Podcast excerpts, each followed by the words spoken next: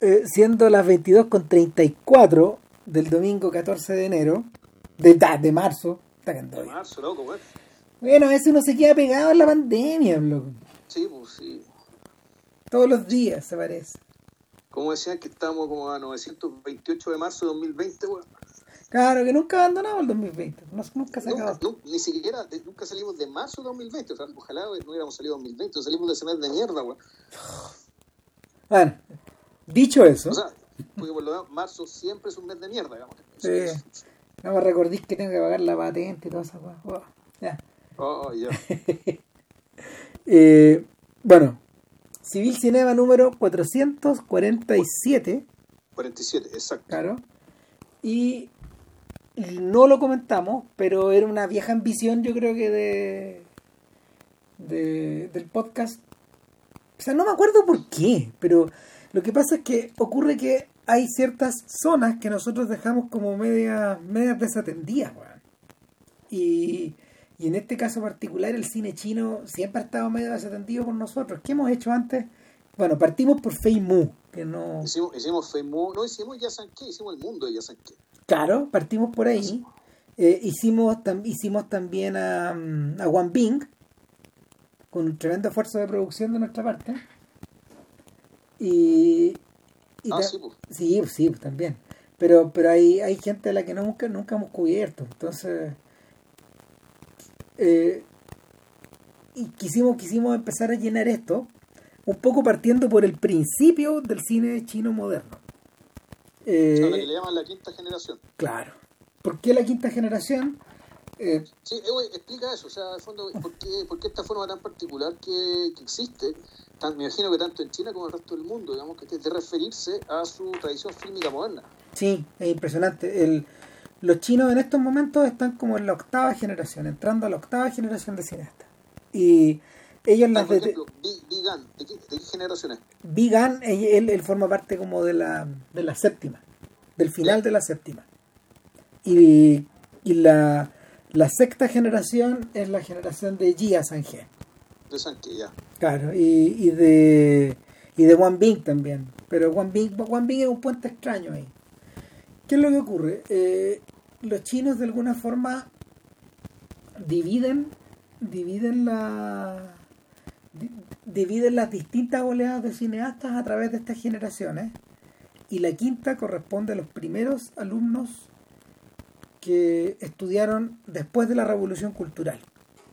Es decir, son hijos de la revolución cultural en términos escolares, pero todos estos compadres entraron a, a la U a mediados de los a mediados o a finales de los 70. Ese, ese es el ese es el factor de unión. Ya, o sea, hay gente que debutó, por lo tanto, a fin de los 70, principios de los 80. Claro.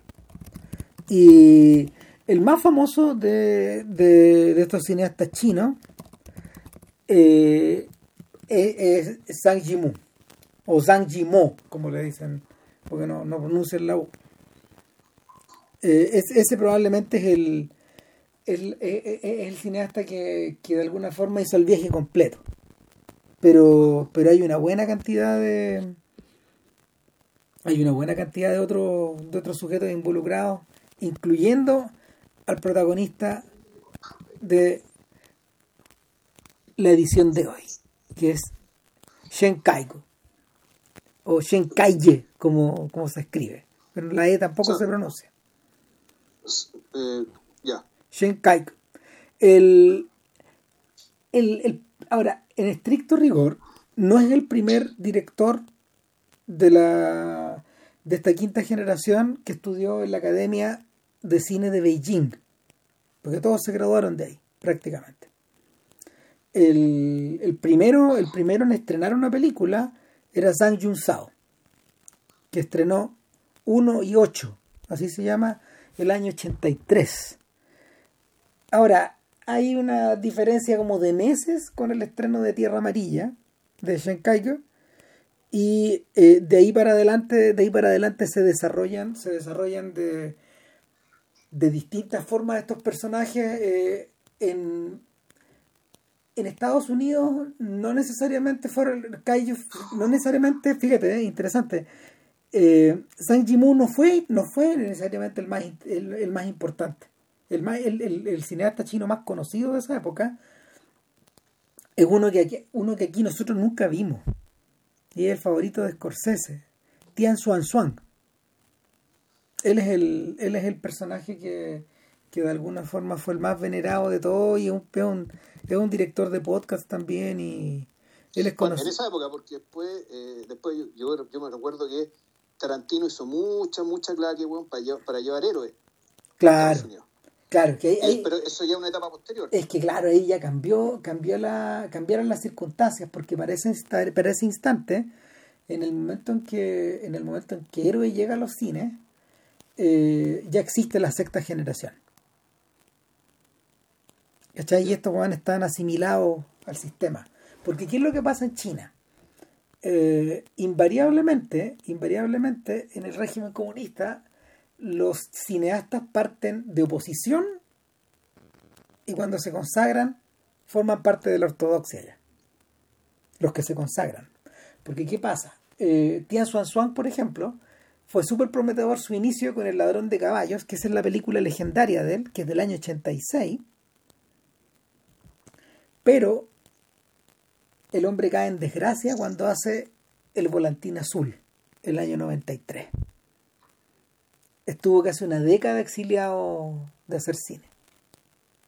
Y, y se le permitió hacer clases en esa época. Y cuando él, cuando él regresa a hacer cine, regresa, y te lo he comentado en otra ocasión, con un remake de Primavera en, un en una pequeña villa.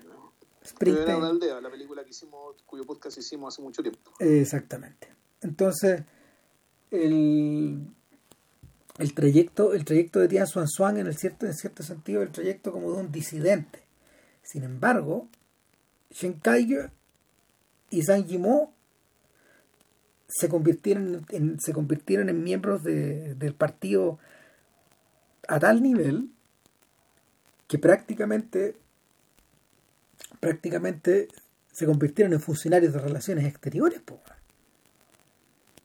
sea... Sí, hablo de San O sea, a partir de héroe se convirtió en una especie, una especie como de propagandista del poderío chino, digamos, y por eso es que a él lo contrataron para hacer la ceremonia de inauguración de la Olimpiada. Claro, y lo mismo pasa con Chen. Es la misma historia. Lo que pasa, lo que pasa es que Chen ha tenido más éxito con filmes de fantasía. Que más que con esta más que con estas estas alegorías, estas alegorías imperiales.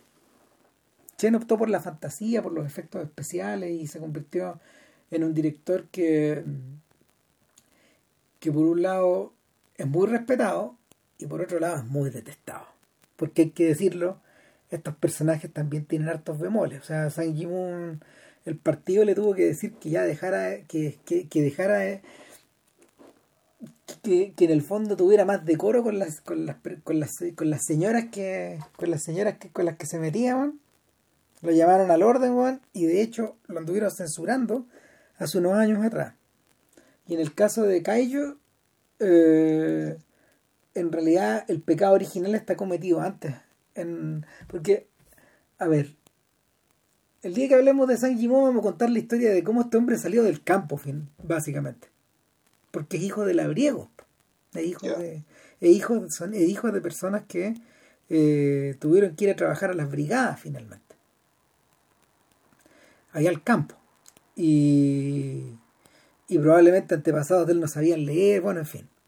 En cambio, Caigo pertenecía a la élite. Y no, no a la élite comunista, a la, a la élite del cine chino, porque era hijo de un director muy importante. Y te digo el tiro cómo se llama este caballero. O sea, el, tremendo problema, el tremendo problema que, que, que estos personajes, que estos personajes tienen en el, fondo es que eh, fueron, fueron testigos y fueron protagonistas de una de sacudones muy graves de, en, en, en términos políticos, sociales y personales. El, Chen Kaye nació en Beijing. Y Chen en el tiempo de la revolución, se unió a la Guardia Roja. Este weón nació en el año 52. Entonces, claro, puede haber tenido cuánto, 16 a 15, 16 años más o menos cuando está en la Guardia Roja. Y es ahí donde él denuncia a su padre, a Shen Wai eh, hecho del cual se arrepintió después, digamos, pero, pero la denuncia está hecha. Eh, interesantemente, interesantemente yo creo que yo creo que yo creo que esa traición, esa traición, eh, si bien no se observa en las películas que vamos a comentar hoy día, deja alguna huella igual en el personaje y en su, en su, en su acercamiento a las políticas del partido también. Mm. Hay que decir que ha tenido mucho éxito, mucho éxito coleteando al interior, sobre todo, sobre todo tomando en cuenta que la película por la que él se volvió eh, un intocable era, era precisamente una película que al partido no le gustaba nada. Es un poco parecido al caso de Leviatán con Sviagintsev. Porque cuando, cuando Calle eh, estrena Adiós a mi concubina, y, la película se gana la palma de oro en el Festival de Cannes. Y por lo demás, esa es la película por la cual este se hizo famoso acá. Y fue la película que nosotros vimos en Claro, claro, exactamente. Y es, y, es sobre otras cosas esta, esa, película. No es sobre. No es, no, no, no, yo, mira, yo había. Yo, yo la primera vez que. La primera vez que leí algo sobre Caigo fue un artículo que yo no me acuerdo, no me acuerdo si lo escribió Fuguet o Naranjo para la revista Enfoque. Y lo deben haber adaptado de alguna, de alguna, de alguna revista, de algún taller de cinema o de alguna revista gringa, porque eh, efectivamente el impacto que el impacto que las tres las tres primeras películas de Kai que tuvieron sobre, sobre el público europeo y anglo fue muy grande. Fue, fue como una patada en las pelotas, digamos. fue, fue, fue un shock. Porque ¿qué es lo que pasaba? Durante años. Una pregunta, ¿Mm? pero antes de estos gallos, ¿había llegado cine chino a Occidente? Es que a eso iba, po.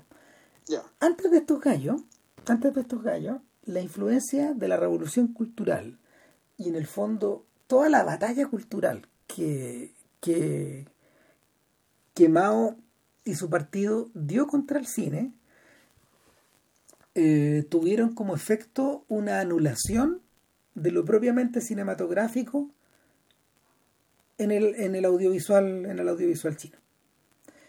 Eh, al punto al punto que eh, de los 50 para adelante en realidad el único género importante que se desarrolló en China continental fueron las filmaciones de la ópera china fueron filmaciones de la ópera china que finalmente, no sé, pues eran mandadas a dar, a, hacer gira por las distintas ciudades. ¿Cachai? Los teatros de las distintas ciudades. Y lo que se favoreció fue un cine de la literalidad, donde, donde había, donde en los peores momentos de la revolución cultural, eh, lo que tú tenías en pantalla era, era básicamente discurso de adoctrinamiento. ¿Qué es lo que ocurre? Eh, a los propios chinos les impactó mucho el estreno de Tierra Amarilla en el año 84 porque eh, tanto en China como en Hong Kong los tipos reaccionaron ante una película que en realidad funcionaba en forma, en forma visual y no en forma verbal. Era de hecho, es una película prácticamente muda. Exacto, es una narración visual. Y yo creo que aquí podemos entrar en materia porque como te decía anteriormente, lo que hay, y de hecho uno las puede buscar en YouTube, esas películas chinas, esas películas chinas de la era de la revolución, todas esas adaptaciones de la ópera están, loco. Están ahí. Y son bien tiesas, son, están iluminadas, están, están puestas en escena de una manera muy bella, muy suntuosa, pero finalmente lo que, lo que tienes por delante es teatro filmado, no es nada más que eso. Y el, la razón de eso es. Perdón, que se me cayó el teléfono. La razón de eso es básicamente una desconfianza del cine como medio extranjero y por lo tanto eh, su única solamente se permitía su utilización como, como, como registro, digamos, no como no como dispositivo para generar lenguajes, digamos, que, puedan eh, que puedan meter de contrabando valores eh, que no les interesaba meter, supongo. Es que claro, yo creo que el, yo creo que el atado grande está en la desconfianza semántica que hay ahí. Esa es la razón por la que los hermanos Shaw, cuando cacharon inmediato que, que se venía, que se venían los comunistas, se llevaron la productora completa, una productora que tenía 30, 40 años de tradición, eh, desde el, venía desde el cine mudo, eran cuatro hermanos. Eh, cuando los Shaw Brothers se, van, eh, se mudan de inmediato a Hong Kong y el, que se hace cargo es el menor. Y él es el de las películas, él es el de las películas de King Hu, de las películas de, de los Fuchsia. Pues, él, reinventa el género. es muy extraño eso, porque cuando, cuando, el, cuando los hermanos Shaw reinventan el Fuchsia a través de King Hu, eh, el, el género mismo en China continental está muy desacreditado. Muy desacreditado. Totalmente lo contrario de lo que ocurre hoy día. O sea, la, la, política, la política navegaba en otra dirección y, y por lo mismo eh, Hu y sus em, y sus seguidores, la, gente que hizo el boxeador chino, la gente que derivó por un lado hacia las películas de Shaolin o a las películas de Kung Fu, eh, todo el mercado, todo el mercado en el fondo al que Bruce Lee se asomó alguna vez, todo eso que venía de ahí y con esa noción de con esa noción de espectáculo eh, estaba mm, estaba vibrando estaba vibrando estaba vibrando en Hong Kong estaba vibrando en Taiwán y no, no en el lugar donde, donde originalmente había, donde, se había gatillado esto. Ahora, eh, esa es la razón de por qué alguien como Jackie Chan, que estudió, a ver, espérate, Jackie tiene que haber estudiado como desde los 6 o 7 años en la ópera china de Beijing. Eh, el cabro chico creo que se enroló en un plan, creo que de 12 años de, de entrenamiento y eh, cuando, cuando él se gradúa de la ópera de Beijing, la ópera de Beijing como tal está en crisis, en crisis total, en caída libre. Porque, porque no se había creado nada. No, no, no estaba haciendo ni practicar ni nada. Y eh, estos cabros se ven obligados a emigrar a, Hong Kong a probar suerte. Y se meten en las películas se meten en las películas por sus habilidades teatrales o sus habilidades em, sus habilidades de saltimbanqui. O sea eh, Chan empieza Chan en o sea Jackie Chan de, origen Jackie Chan de origen entonces no artista marcial. No no él es una él es un él es un performer él es un actor de ópera. Ya. Increíble. Sí sí sí el no es un artista, no es un artista marcial como por ejemplo eh, lo es Jet Li. O, o, o, o no sé o, otros exponentes otros exponentes más modernos. Bruce Lee también era artista marcial de origen eh, sí, pero es, que, ah, es que ese es un caso más raro todavía porque Bruce Lee además fue a la universidad en Estados Unidos tenía un título eh, y, y, atravesó un montón de transformaciones y además Bruce Lee estudió teatro en Estados Unidos. Entonces, es una, es, ese es un caso extraordinario de, de, fusión, de fusión de influencia. Y, de hecho amerita podcast por todos lados porque ahora de hecho existen existen buenas copias de las películas. Estas películas que uno, vio, que uno veía cuando chico, no, ahora están, están restauradas todas Pero, pero claro, eh, de hecho, a, tal punto que cuando Calle va y filma eh, Adiós a mi concubina, le hicieron una invitación a Jackie Chan para que apareciera en la película. Como uno de los maestros de. de como uno de los profesores de la ópera. En un papel, en un papel secundario, en un papel como honorífico, y al final Chan dijo que no por, por la temática, porque como es, como, como como la industria en eso, me imagino que todavía debe estar un poco así, pero como era tan segmentada en esos años y el tema era para adultos, eh, Chan dijo de inmediato que ese no era su perfil, que su perfil era para los niños, era juvenil infantil. Su, su, y por eso no, y, no le, no le parecía aparecer en esta película que era de temática adulta. Pero esa es otra historia, así que volvamos para atrás a Tierra Amarilla, por el momento en que estos gallos en el fondo les permiten, les permiten comenzar a dirigir estas películas. Y yo creo que eso es lo más, es lo más, es lo más curioso de todo, porque, a ver, son las tres películas que vamos a comentar hoy día, pero con énfasis principal en el gran desfile. La la del medio, claro. son, tres, son los tres primeros filmes de de Shenkaigo, eh, Tierra Amarilla, El Gran Desfile y El Rey de los Niños.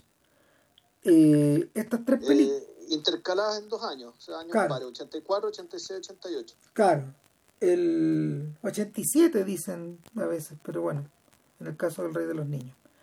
Pero el, lo, que, lo que ocurre es que estas tres películas eh, tienen una tienen un contenido medio ambiguo, encuentro yo, porque el partido las recibió bien en, en, términos de en términos como de mensaje la oficina como de promoción no tuvo ni una no, no, tuvo, no tuvo no tuvo atados a la hora de autorizar la realización del guion pero en último término son películas que son críticas de, del sistema y eso se eso se agrava más cuando cuando San Jimo empieza a hacer sus propias películas que son más puntudas todavía. Y, y, que todo eso hace, todo eso choca en el año 90, eh, o sea, todo eso choca después de después que eh, los cineastas de la quinta generación se enfrentan como la gran prueba de la blancura, que es su postura después de la después de la matanza de Tiananmen.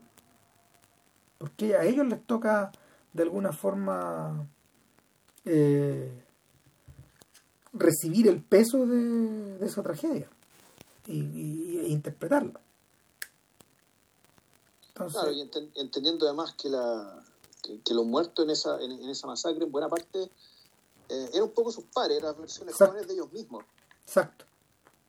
O sea, no, y es más chacal todavía, porque, porque, porque Chen Kaigo, eh, unos pocos años antes, había filmado el gran desfile ahí mismo.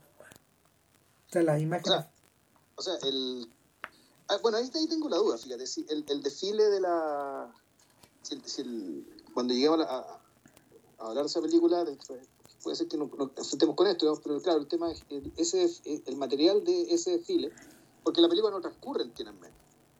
No. Transcurre, creo que transcurre de hecho en el mismo lugar donde transcurre Tierra Amarilla, o sea, en la, mismo, en la misma provincia, de Shaanxi. eh, pero entonces, claro, cuando eh, se están preparando para este desfile en Tiananmen y lo que muestra de Tiananmen lo filmó realmente Chenkai o es material de archivo. Eh, no, lo filmaron. O sea, pero de, de hecho es más pero que. no es el final original de la película. No, pues lo obligaron a filmar de nuevo la weá. esa es la weá heavy. Entonces. Eh, es una película, de hecho, donde el partido se metió, al contrario que en las otras. Pero era lógico que iba a pasar. A ver, partamos por, partan, pero partamos por Tierra Amarilla. Eh, lo que me contaste el otro día, bueno, puta, en realidad es de cajón. Cuando uno empieza a ver Tierra Amarilla, eh, empezamos a ver, bueno, lo, primero, obviamente, a propósito del título, lo primero que salta a la vista es la cualidad del color, las cualidades del color. Y la forma en que está filmado el cielo y la tierra. Y vemos aparecer en la distancia a una persona que se acerca bajo un cielo azul muy intenso, pero contrastado permanentemente en, imágenes fundidas, encadenadas, con una tierra muy agreste, yo diría que no tan amarilla como ocre, y en la que aparentemente no puede crecer nada. ¿Qué es lo que pasa? Eh, la toma, eh, esta toma, esta toma donde el sujeto se acerca y se acerca como como Dovchenko filma a, a las personas que se acercan a la cámara, es decir, eh, casi como una postura escultórica. el tipo, el tipo adopta casi como una postura escultórica. sin embargo, esas imágenes tienen el horizonte muy abajo y vemos mucha porción de cielo. Por el contrario, las imágenes con las que están opuestas, que son las de la Tierra, tienen el horizonte muy arriba. Prácticamente solo hay tierra y apenas unas rayitas de cielo. Y en paralelo a eso, en paralelo a eso, el otro color que llama la atención de inmediato es el rojo. Y el rojo proviene de una procesión nupcial que se está acercando a una villa en la que se van a celebrar unas bodas. Y ese rojo, ese rojo lo pudo haber fotografiado una pura persona nomás. Sí, claro. ojo, y, ojo que ese rojo también está presente en la ropa de una joven. Sí, que es la, la novia. Y, y, de una joven que observa eso. La joven que observa, que después tomaba cuenta que, que, que, hay una especie de protagonista de la película, es decir, el rojo eh, aquí tiene una doble función. ¿cachai? En el fondo, de, por una parte, el, eh, ese rojo de, la boda lo que hace básicamente es romper una rutina, romper una monotonía, romper, eh, puta, perdón la palabra dura, pero es, la que usaba, la, que de repente usaba más para referirse a la vida rural, el cretinismo. Así es. Es decir, el cretinismo, la repetición, ¿cachai? La, Claro, Marx una, una, rutina de una rutina de miles de años, digamos, que estoy haciendo Marx, no, de hecho, no, la, no la ocupa la bruta, esa es una palabra que él eligió con mucho cuidado, de hecho. Sí, claro. Entonces, eso lo decía Marx, lo digo yo, pero uno entiende la intención del uno entiende la intención del, del, director, digamos, que de usar el color rojo para, para romper eso y también para señalarle inmediato al personaje de interés. Un personaje de interés, esta silueta que viene, que es un soldado, y, eh, y después nos vamos a enterar por qué, a qué viene. Y, y, esta, y esta joven, no más que joven, es una chiquilla, una adolescente, que 14 años tendrá. Sí, sí, 13. Claro. Ojo, que a esa edad se casan, eh, a esa edad se casan las jóvenes. Estamos en, arreglados. estamos en 1939, dice unos títulos que aparecen justo antes de comenzar, y ahí explica un pequeño detalle para meternos en el contexto. En 1939, eh, las fuerzas del Kuomintang y, la fuerza, y, y, el ejército comunista de Mao tenían un enemigo común. Y había que, había, que, había que zafar como fuera. Y es, y es en este punto de la historia china donde estos enemigos enconados se unen para poder dar la pelea de sus vidas finalmente. y, y por la integridad del país. Y ese momento particular es un momento muy malo a todo esto. Este es un momento, es un momento de gran repliegue y es en este, en ese instante donde em, un destacamento, en un destacamento, de un destacamento militar alejado a casi 300 kilómetros de distancia de esta villa de la que estamos hablando, envía a una persona, envía una, envía, envía a uno de sus a uno de sus soldados, un tipo bastante preparado, a eh, registrar canciones, esa es la misión, a eso viene este señor, el hermano Gu, viene, viaja a registrar canciones folclóricas para después adaptarlas a la lógica comunista, porque él es comunista, no es del Kuomintang.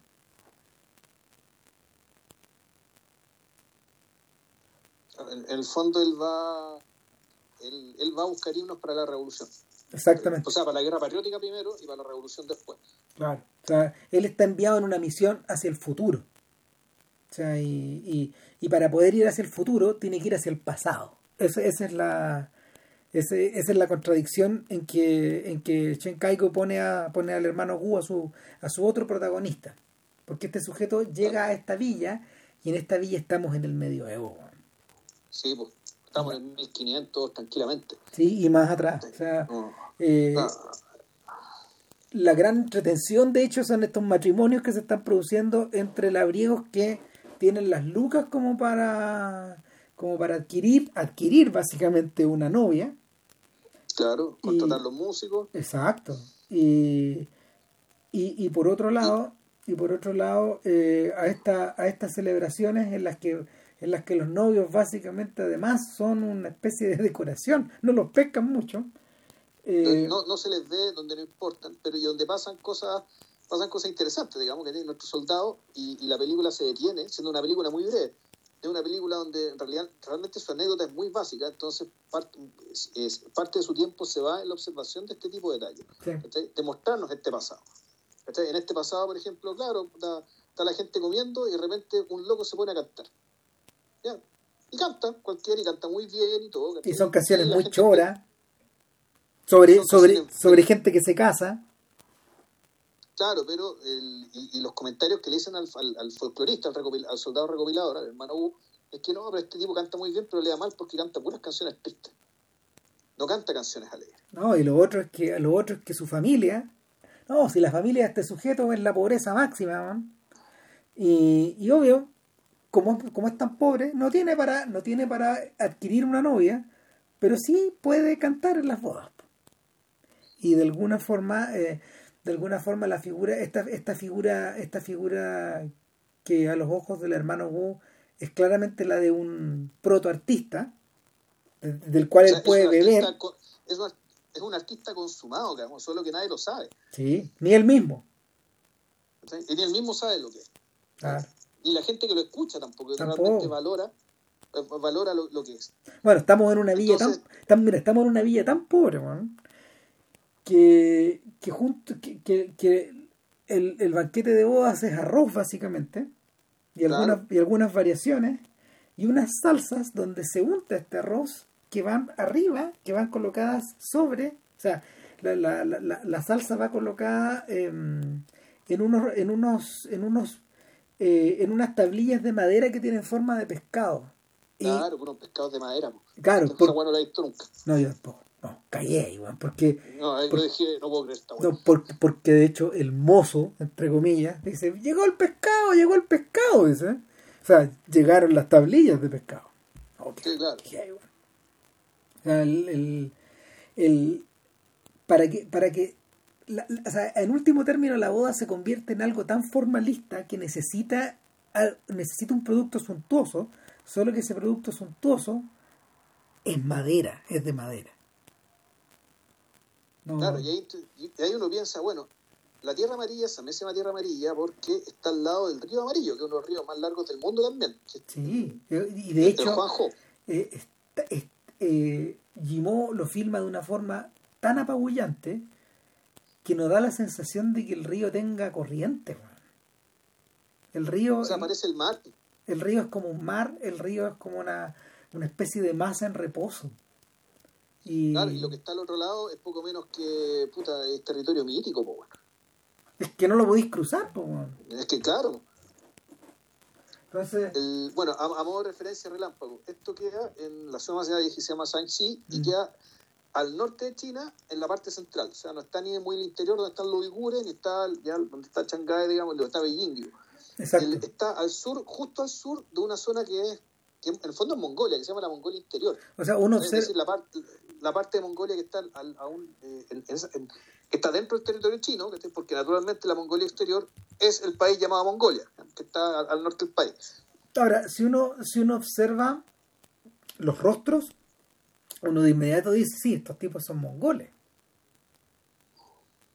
O sea, buena parte de ellos semeja,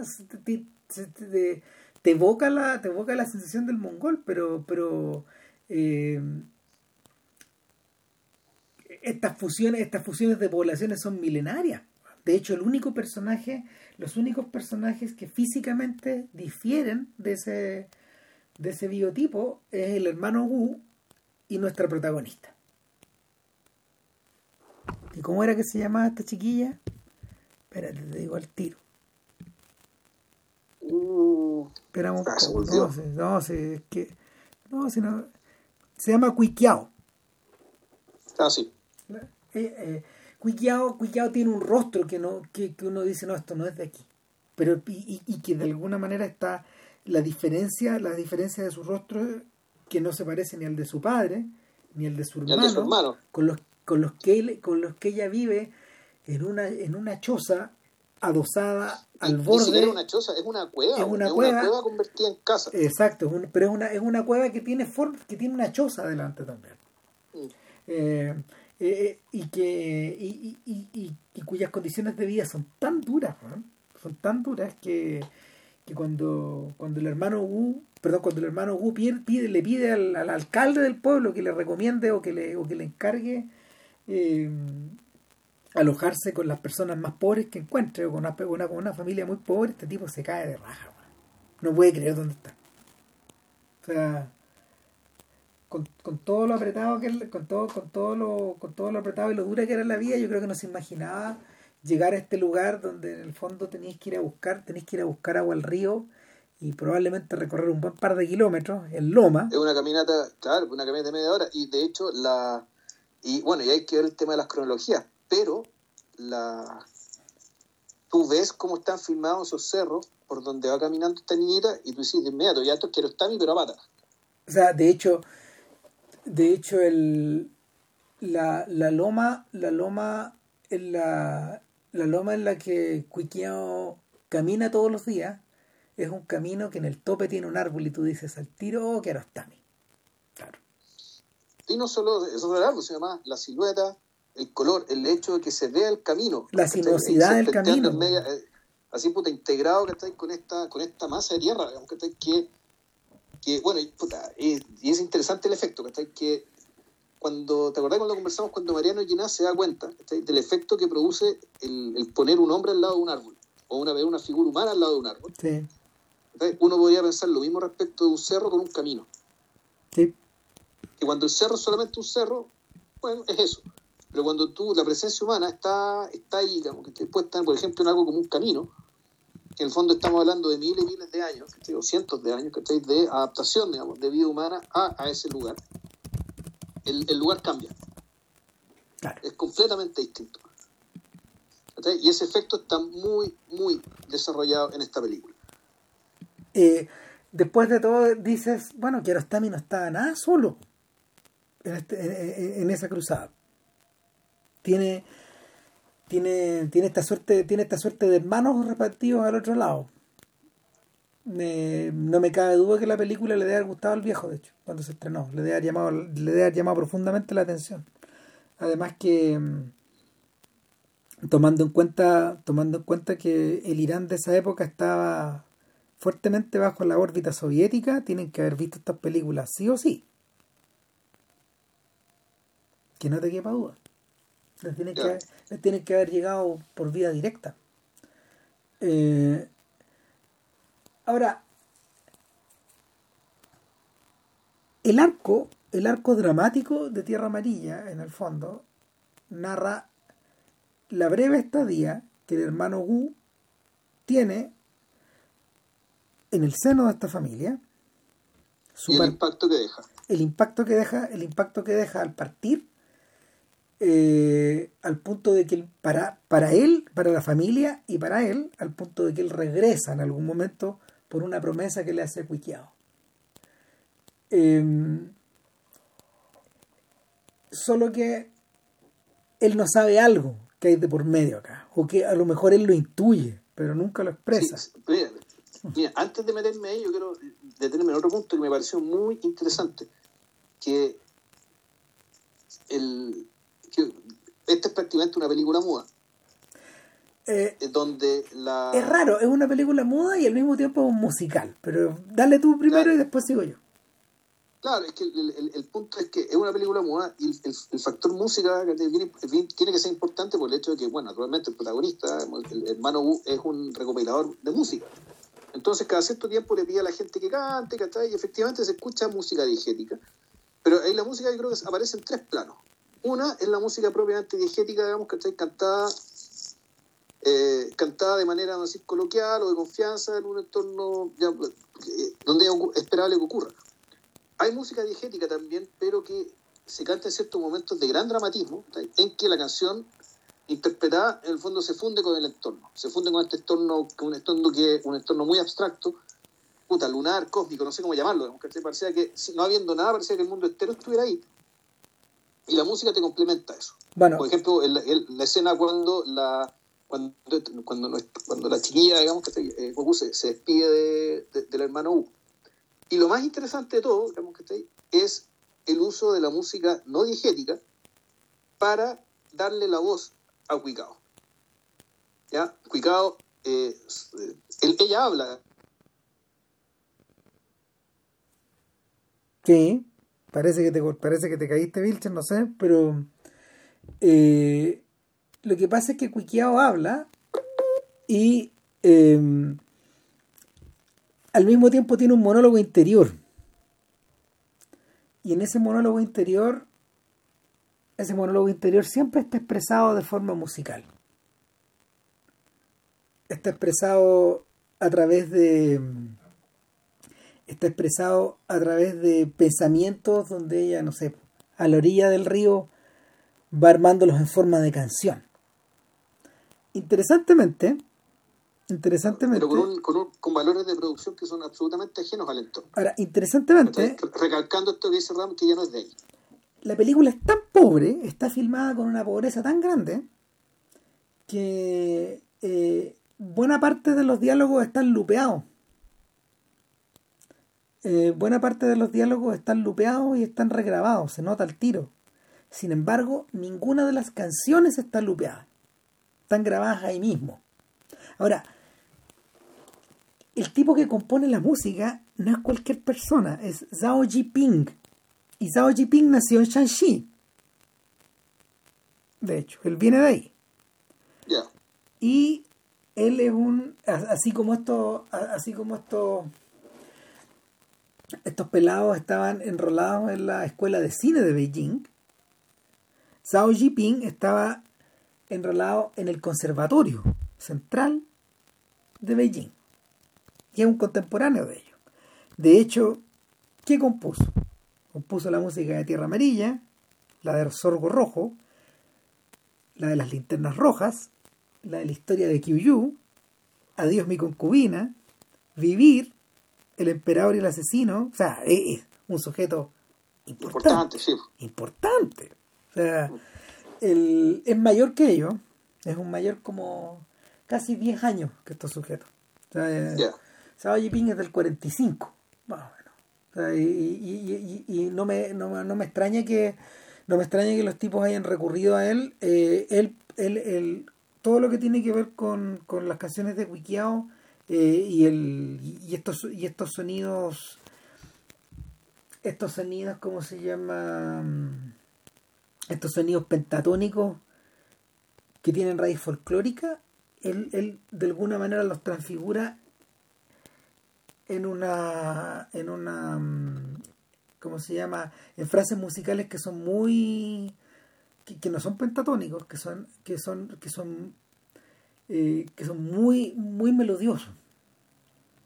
En extremo melodiosos y que contrastan de hecho precisamente con lo agreste de este ambiente y por lo mismo Quiqueado no parece una criatura de ese mundo. Eh, entonces, precisamente, la, la, la, verdadera tragedia, mejor dicho, lo que le toca presenciar al, al, hermano Wu, aparte de la pobreza, es que efectivamente esta niña, eh, en realidad le gustaría irse ahí. Sí. Pero no puede. Claro, y que, y que para estos efectos, eh, la presencia de un funcionario del partido que es considerado por los labriegos y por los por los cabreros y por las autoridades del pueblo como la visita de alguien muy ilustre, importantísimo. De hecho, todos lo rodean, lo respetan mucho, etcétera. Eh, por lo mismo, la, la, la, figura de este, la figura de este, la figura de este personaje debiera representar una puerta de salida hacia esa, hacia ese otro futuro, para hacia, hacia ese otro futuro posible donde de partida puedes aprender a leer. Claro, donde, donde puedes ser militar, porque las mujeres pueden, pueden combatir en la revolución. Exactamente, donde puedes ser un funcionario, donde te puedes cortar el pelo corto, te puedes sacar la trenza, loco. O sea, donde puedes elegir tu ropa, donde puedes sacarte el rojo que, que, que te señala como una que te señala como una ¿cómo se llama? como una mujer de merecer, como se decía antes. casadera.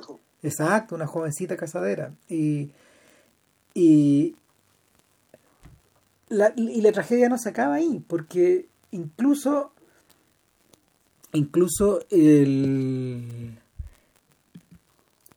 un personaje, un personaje harto más lateral, como Hanan, el, el, hermano más chico, el hermano, el hermano menor de de, de también advierte eso. Y, advierte que el hermano Wu es una persona que lo puede sacar primero que nada de su mutismo, porque el chiquillo apenas habla, pero y, y, advierte y advierte que y advierte que el hermano Wu para, para todos estos efectos es una es una presencia harto más benéfica que la figura de su padre incluso que es un que es un labriego que está eh, condenado por el destino a estar arando esta tierra que, al dos, que, que, que, a, la, que la, la, primera de cambio eh, puede convertirse en un lugar yermo. O sea, de hecho, claro. en, en, algún momento el viejo dice, eh, el viejo, que viejo, Juan, tiene 47 años, es menor que nosotros. Y, y, está y está gastado, gastado. Está hecho, está hecho pelota, sí. Está hecho pelota. Ya, bueno, por la viudez también. Sí, claro. Esta, no, es la otra cosa, la otra, la otra parte importante. No, el viejo, el viejo que... lo tiene hecho pelota el estar solo, porque, porque tiene que mantener todo solo. No, y no solo eso, o sea, el hecho de la viuda, el hecho de no, de que tener que lidiar con la, en el fondo la carga, porque así era, y lamentable que sea, el, el hecho de tener hijas, y preocuparse que las hijas se casen. Y de hecho, una hija que no vemos nunca, eh, tuvo un mal matrimonio y se fue. Mm. Exacto. Y no sabemos ni dónde está. Es como claro, que no existiera. Entonces, pero ahí el, el, punto está en que el, hay en él cierta pulsión en lograr que su, su otra hija se case. Y, y, ahí dice, y bueno, aquí ya que si, logro que las dos se casen, en el fondo quedo en paz, ¿cachai? Y, y le cumplo, le cumplo a mi a la esposa muerta, pues, sí. Entonces, hay un tema de tradición, hay un tema de lealtad familiar, ¿cachai? Y hay un montón de, de barrotes, digamos, ¿cachai? Para la jaula de la pobre Cuicao. Y no hay, no hay salida posible, man. y la película te... La, y ahí es donde viene la crítica. O sea, de hecho, el, algunos críticos chinos, eh, sobre todo los que la sobre todo los que la vieron en, la, la, la ven en retrospectiva, en el fondo hablan de Tierra Amarilla como una película profundamente crítica de la herencia de la revolución cultural perdón, de, la herencia de la revolución comunista eh, de cara a de cara a la imposibilidad de, de, penetrar realmente en esas estructuras medievales donde eh, incluso incluso este gran salto hacia adelante que, planea Mao tiene límites. Hasta ahí no, no llegáis hasta allá sea lo, los que los que logran hacer el viaje completo los que logran hacer el viaje completo eh, lo hacen contra viento y marea. De hecho, eh, no vamos a, no vamos a contar, no vamos a contar el final de la película porque la pueden ver en YouTube y, y de alguna manera como que se preintuye. O sea, porque, porque además el, hay, hay una, hay una cierta parte del relato que tal como decía JP, adquiere un tremendo carácter simbólico. La presencia de, la presencia de estas lomas, la presencia de la luna, filmada siempre de la misma forma, como un punto blanco, solitario, al centro del plano, y, y, que, y que observa, y que observa impasible toda esta tragedia que se desenvuelve a nivel de, a nivel terrestre. Y, y por lo mismo, eh, hechos tan cotidianos como el de ir a buscar agua al río, también tienen un carácter simbólico, un carácter lírico, eh, eh, el, el, hecho de andar pastoreando también está filmado de esa forma. Eh, recuerdo un poco también a la manera en que Pelechan filma a las cosas y a los hombres. Hay algo de eso. Yo, no, me da la sensación de que no, no, no, te, o sea, no, no. Es, es, es, difícil que hayan visto Pelechan estos muñecos. Es, es, re difícil, pero, sí. pero, pero, pero aquí es donde se nota, aquí es donde se nota la, la infancia la infancia campesina de San Gimó. Porque este gallo es capaz de cargar, es capaz de cargar de, de, de, de, poder y de magnetismo y de atracción esas imágenes porque las conoce bien. Y, y, y también eh, y también la capacidad, la, la, capacidad extraordinaria del color que tiene calle también. Si no hay, sí. que, no hay que, no hay que quedarse atrás, estos dos dialogan muy bien. Y de cara al sí. final, de cara al final lo que pasa es que el hermano Gus se va y la chiquilla se enfrenta se enfrenta a lo que viene y obviamente la caravana llega a tocarle la puerta man. Eh, oh, no pero de hecho la, la escena eh, a mí me gustó mucho de repente una escena no me acuerdo cuál era ¿cachai? antes creo que sí justo después que el hermano Gus se va sí. de repente ella llega a su casa y hay una extraña hablando con su papá y uno entiende de inmediato con tu madre se va a casar sí al tiro al tiro y el, el, viejo le Porque dice. No hay nada más que pueda pasar en ese lugar, ¿no? Es terrible, weón. No, weón. O sea, el otro acontecimiento es la caravana que llega, weón. Porque sí, esta familia es tan repobre, weón. Es tan, hay, tanto, hay tanto menester acá que, que el. Bueno, ninguno de los tres sabe leer.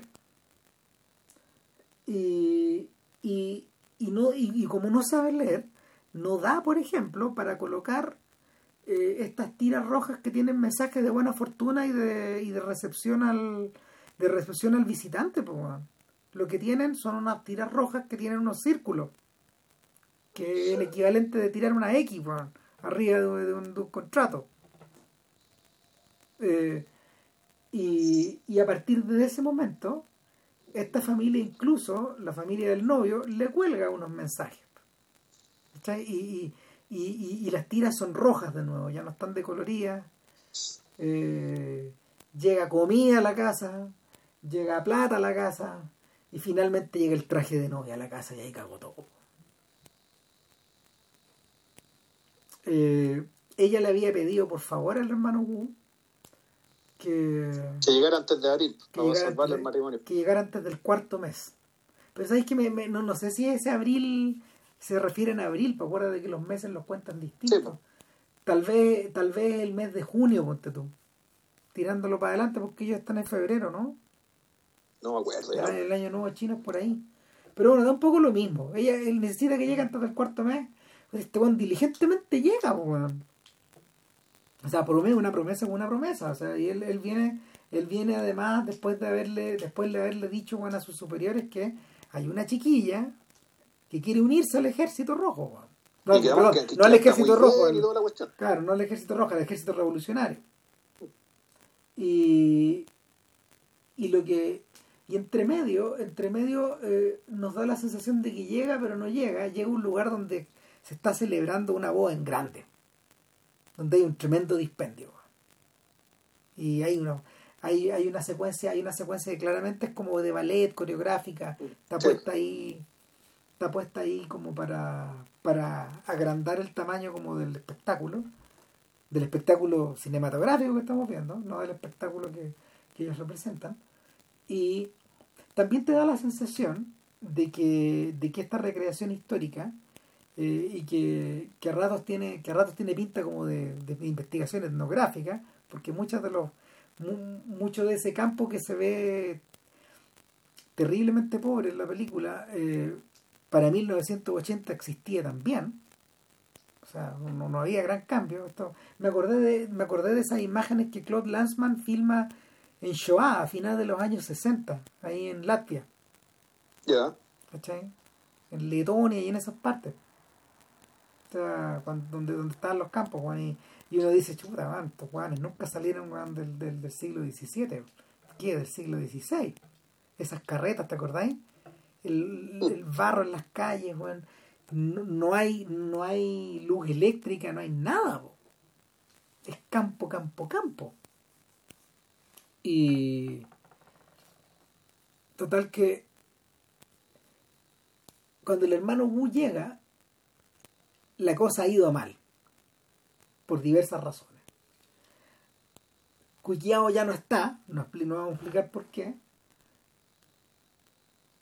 y, y la tierra, la tierra revirtió, revirtió la sequedad, cagó todo, todo el pueblo está imbuido en una en una, en, una en una suerte de oración al dios sol. una rogativa. Claro, una rogativa, bueno, ellos están con unas ellos están con unas coronas de con unas coronas de, de, de, de, no sé qué será, que se están poniendo en la cabeza, pero son ramas de árboles, arbustos.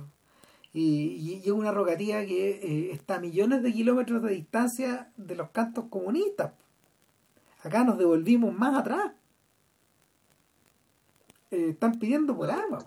Claro, ya nos devolvimos la revolución neolítica. Pues, Sí.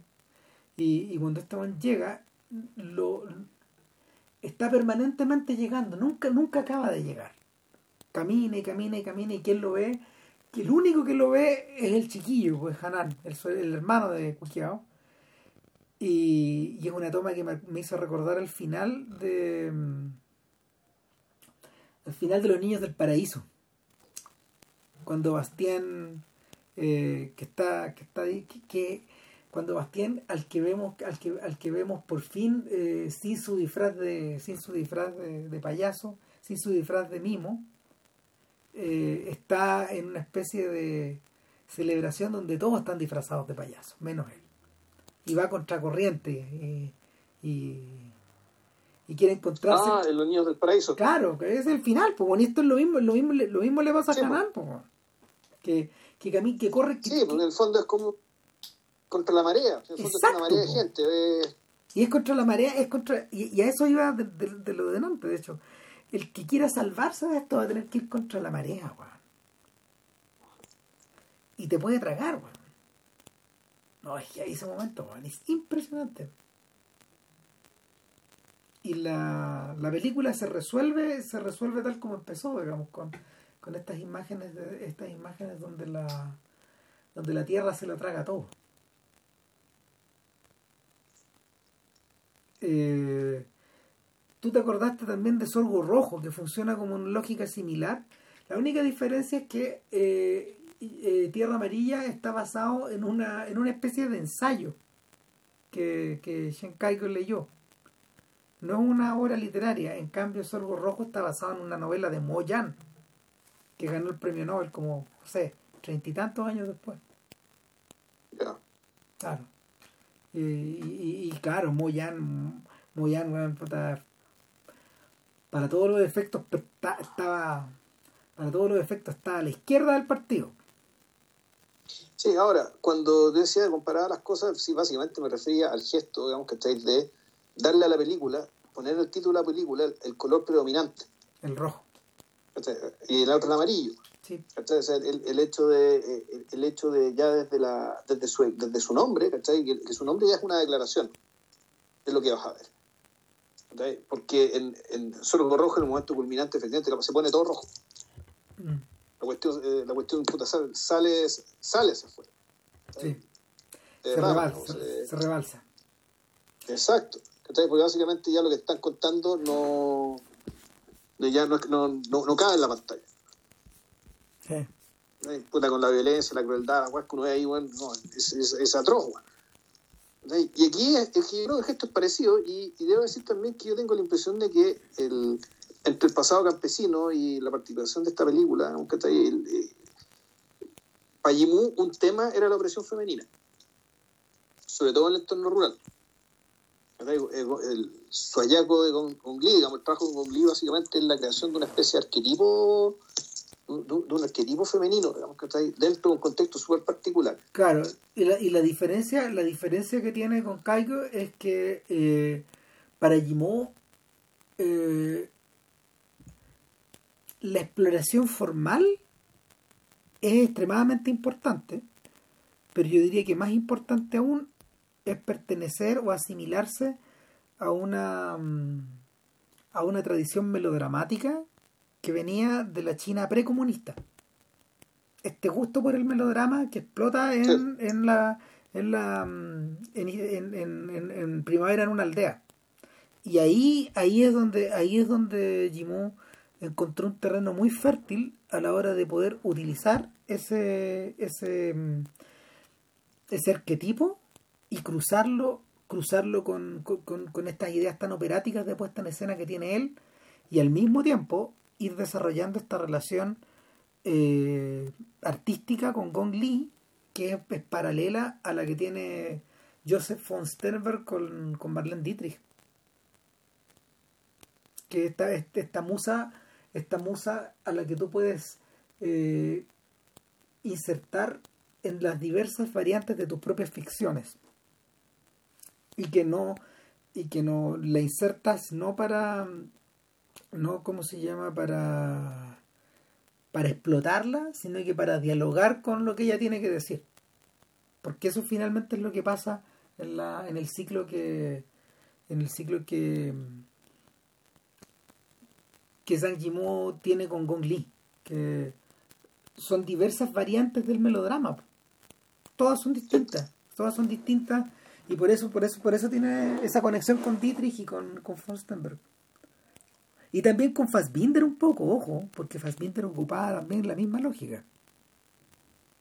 Ahora eh, yo creo que deberíamos pasar al tiro a la otra a la del final para dejar al, al, al, al gran al gran desfile aparte no te tinco no Bueno, porque porque yo siento que a ver entre, entre el tremendo impacto que generó Tierra Amarilla, le abrió la puerta a, a para, para hacer una película de gran formato sancionada por el partido. ¿Cachai? Y, y una película, una película donde el diálogo con el partido es profundo. Sin embargo, esa película, que también fue celebrada, mucho a puertas adentro y poco puertas afuera, eh, de inmediato le dio la pasada para poder hacer algo más puntuo todavía y que tiene relación justo con, con Tierra Amarilla, que es el rey de los niños. Eh, el rey de los niños fue la película, de hecho, que mayor impacto tuvo en Occidente al momento de su estreno, por lejos. O sea, de hecho, eh, eh, la película se ganó el oso de plata en Berlín, cuando se estrenó... El 87, sí, tienes razón. Claro, el 87. No, no, perdón, no se ganó, no, no se, no se ganó el ojo de, esa fue otra película, me, corrijo de inmediato. Lo que sí pasó, lo que sí pasó es que cuando estos gallos vieron, cuando, cuando los gringos vieron esta película, de inmediato se acordaron de Padre Padrone. De inmediato. Pero un Padre Padrone que no está narrado desde el punto de vista del alumno, sino, del, profesor. Sino del profesor, el tipo que está en la sala de clase. Y ese es todo un subgénero también. Sí, claro, o sea, eh, el, yo creo que te lo mencioné el otro día. Eh, eh, una de las películas, una de las películas bisagra de eso es el primer profesor de Andrei Konchalovsky, que es la película que es la película que Konchalovsky en, la, que Konchalovsky se metió y, y y, terminó su terminó su relación artística con, con Tarkovsky para poder hacerla. Dejaron, dejaron listo Andrei Rublev y este bueno, de inmediato se fue a de inmediato se fue a Kirguisia. A Kirguistán ya. Claro, a hacer la hacer, hacer la película, a perderse por allá y en el fondo eh, esta historia no es muy distinta a esa, y es eh, un profe eh, también es una historia arquetípica un forastero o un, tipo un tipo eh, un tipo que o sea a ver una figura una figura que no necesariamente eh, está mm, validada comienza a hacer clases en una localidad cercana a donde él vive esto es esto es un en, Yunnan que se llama esta zona esto está en Yunnan el sí el bueno importante eh, antes de seguir San Yimu también es una película de un profesor un poco tiempo después, que se llama Ni Uno Menos. Eh, hizo dos, po. Hizo dos. Hizo Ni Uno Menos y después hizo El Regreso a Casa. Esas dos son dos profesores. Claro, son, y están juntas, y esas dos son un díptico. Y en, en El Regreso a Casa, en El Regreso a Casa, para contarlo muy corto, eh, es la historia de, es una historia que está narrada en retrospectiva, a partir de la viuda de un profesor. Y esta señora, la viuda de un profesor, recuerda recuerda su adolescencia cuando el profesor llega a hacer clases y ella aprende a leer mirándolo por la ventana porque no tenía derecho a entrar a la sala. Y de ahí se desarrolla una historia más larga. es una tremenda película, pero nuevamente es un melodrama. Y el rey de los niños es más raro que eso, no es un melodrama. ¿Qué No, no, no, un melodrama. De partida, bueno, eso es otra cosa interesante. El, en general, las películas de profesores, eh, tú ves a personajes que están bastante armados, bastante construidos, y que tienen que lidiar con una resistencia importante, básicamente debido al quiebre generacional, o en el caso de las películas americanas pioneras al respecto, como Al Maestro con Cariño, o, eh, o esta otra, uy, ¿cómo se llama esto? La semilla, semilla maldad, ¿no? ¿Cómo, se Claro, sí, claro. Blackboard Django. Eh, esa con Sidney Poitier. Sí. No, no, no, hay una con. no, no, no, no, tú estás hablando de la Glenn Ford, pues, Blackboard Django. exacto, esa misma. Donde más encima, el, claro, en aquel entonces está irrumpiendo ya la, ética del joven como una generación que no era un, adulto incompleto, sino que los jóvenes y los adolescentes ya eran un poco otra cosa. Y por lo tanto, incomprensible y aparentemente incontrolable. Entonces, en el fondo, la película se trata de, eh, puta, de un un hombre virtuoso, cabal, digamos, que tiene que enfrentarse con, eh, con esto, y puta, de alguna otra forma lo resuelve. Y logra básicamente cumplir con su misión, con lo que, con lo que se espera de él, digamos, porque básicamente de eso depende el futuro. Sonará, dramático, pero así es. en cambio acá, aquí lo que tenemos, en el fondo, aquí lo que tenemos es una historia en la que la, la anécdota, digamos, de lo que ocurre, en realidad es una excusa para hablar de la formación de una persona. De un, puta, es un, es un cabro que trabajaba en una brigada, digamos, en la época de la Revolución Cultural, donde puta, estaba trabajando con, un, con otro grupo de gente, más o menos de su misma edad, eh, mayoritariamente hombres, pero, pero, hay mujeres también. Una de ellas, de hecho, eh, está enamorada de él. Y, y, básicamente, y, es muy amachada ella, digamos, y el contraste con, con este personaje que es muy delgado y que, puta, parece, es como, es una especie de pajarito, que no sé, decir que una persona que es media distraída, que tiene una un cierto carácter medio etéreo, donde parece no importarle lo que le pase, lo que le digan o lo que hagan de él. El, y a esta persona, a este, a este cabro, que se llama Laogan, claro. lo puta, le llega el papel que le dice, ¿sabe qué? Queremos que usted vaya a hacer clase a la escuela que queda a unos cuantos kilómetros de aquí. O sea, ¿por qué? Estamos de aquí, nosotros estamos en plena revolución cultural y, Yunnan, Yunnan está ubicado al, al extremo sur de, de, China. Claro, y por eso, bueno, de, partida cambia la fotografía. Claro, cambia el paisaje, un paisaje semiselvático, de hecho. Es un paisaje semiselvático que en el fondo está atravesado eh, eh que, que, que mm, Zhang Yimou decide no ni, siquiera es Zhang Yimou ya no, ya no es el director de foto no, no, es con Yimou porque aquí lo que manda aquí lo que manda no es el color sino que lo que manda en realidad es la difuminación es la bruma. Mira yo diría yo diría que es yo diría que es el a ver a diferencia de mira, lo que pasa es que a diferencia de lo que ocurre a diferencia de lo que ocurre con Tierra Amarilla en esta película en esta película lo que cambia eh, son las propiedades del color. Eh, el color, de hecho, está muy intervenido. La, la, la, película, la película, de hecho, tiene postproducción.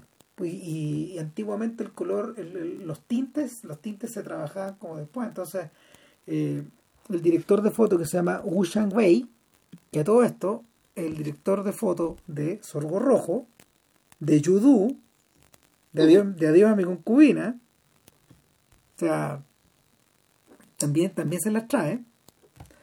Eh, este tipo, este tipo sigue un poco los, sigue un poco la lógica, sigue un poco la lógica de, de San eh, en esos filmes. Eh, exagerar estas propiedades del color y filmar los tonos naranjas, rojos, azules y verdes de una manera muy expresionista. Lo único que se siente, lo único que se siente ligado a la naturaleza son los verdes a los que aludía JP recién, pero estos azules nocturnos, por ejemplo, y estos naranjos de la tarde eh, son incendiados. pero aún así se ve distinta.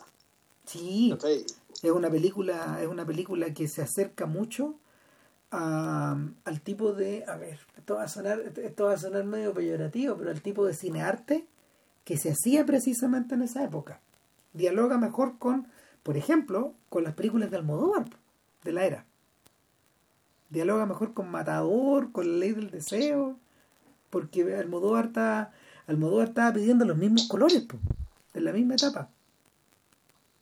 No, no es algo que se sienta no es algo que se sienta tan puro y fuera de lugar o, o, tan o tan marciano o tan singular como la foto de Tierra Amarilla o la foto de Sorgo Rojo, por ejemplo que son las que causan la primera tremenda impresión. Y no se siente tan teatral como, la, como encienden la linterna roja. No, no sé, eh, o esposas y concubinas, como se le llama por acá. Pero el e, e, eso desde ya afecta, desde ya afecta el visionado de la película. Lo otro que afecta el visionado de la película es que la Hogan, tal como decía JP, es un tipo que tiene la mirada un poco perdida. Es un tipo que parece, parece, parece que estuviera, parece que estuviera con alguna sustancia, como que es medio aéreo. Entonces su pega, eh, su pega en la brigada, donde está, donde está trabajando y donde se quiere mucho con sus amigos y son todo, toda la, toda la pandilla, toda la pandilla bueno, es muy socarrona. ¿Sabes? De hecho la claro, y la misma mujer le pregunta, ¿por qué te dejáis? Y él dice, y una respuesta que viene bien extraña, que le habla de una especie de lógica media casi como de santo. Bueno, pues están aburridos, ¿qué, qué tiene malo que se entretengan conmigo? Claro. Y el eh, y esta, esta especie de figura aparte es convocada para hacer una pega para la que él sabe que no está calificado. Eh, pero claro, a Ni diferencia, académica ni personalmente. a diferencia de todos estos sujetos, él sabe leer, pues, bueno. Sí, esa es la diferencia. Claro. Estamos hablando de, estamos hablando de tremendos sectores. Esto, esto es una película que transcurre 20 años antes, o por lo menos, de cuando fue filmada. Era un filme de época.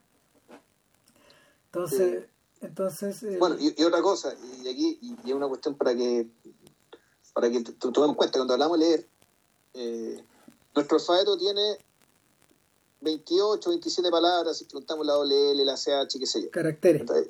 Claro, o sea, el, y claro, muchas palabras se pueden hacer a partir de ahí.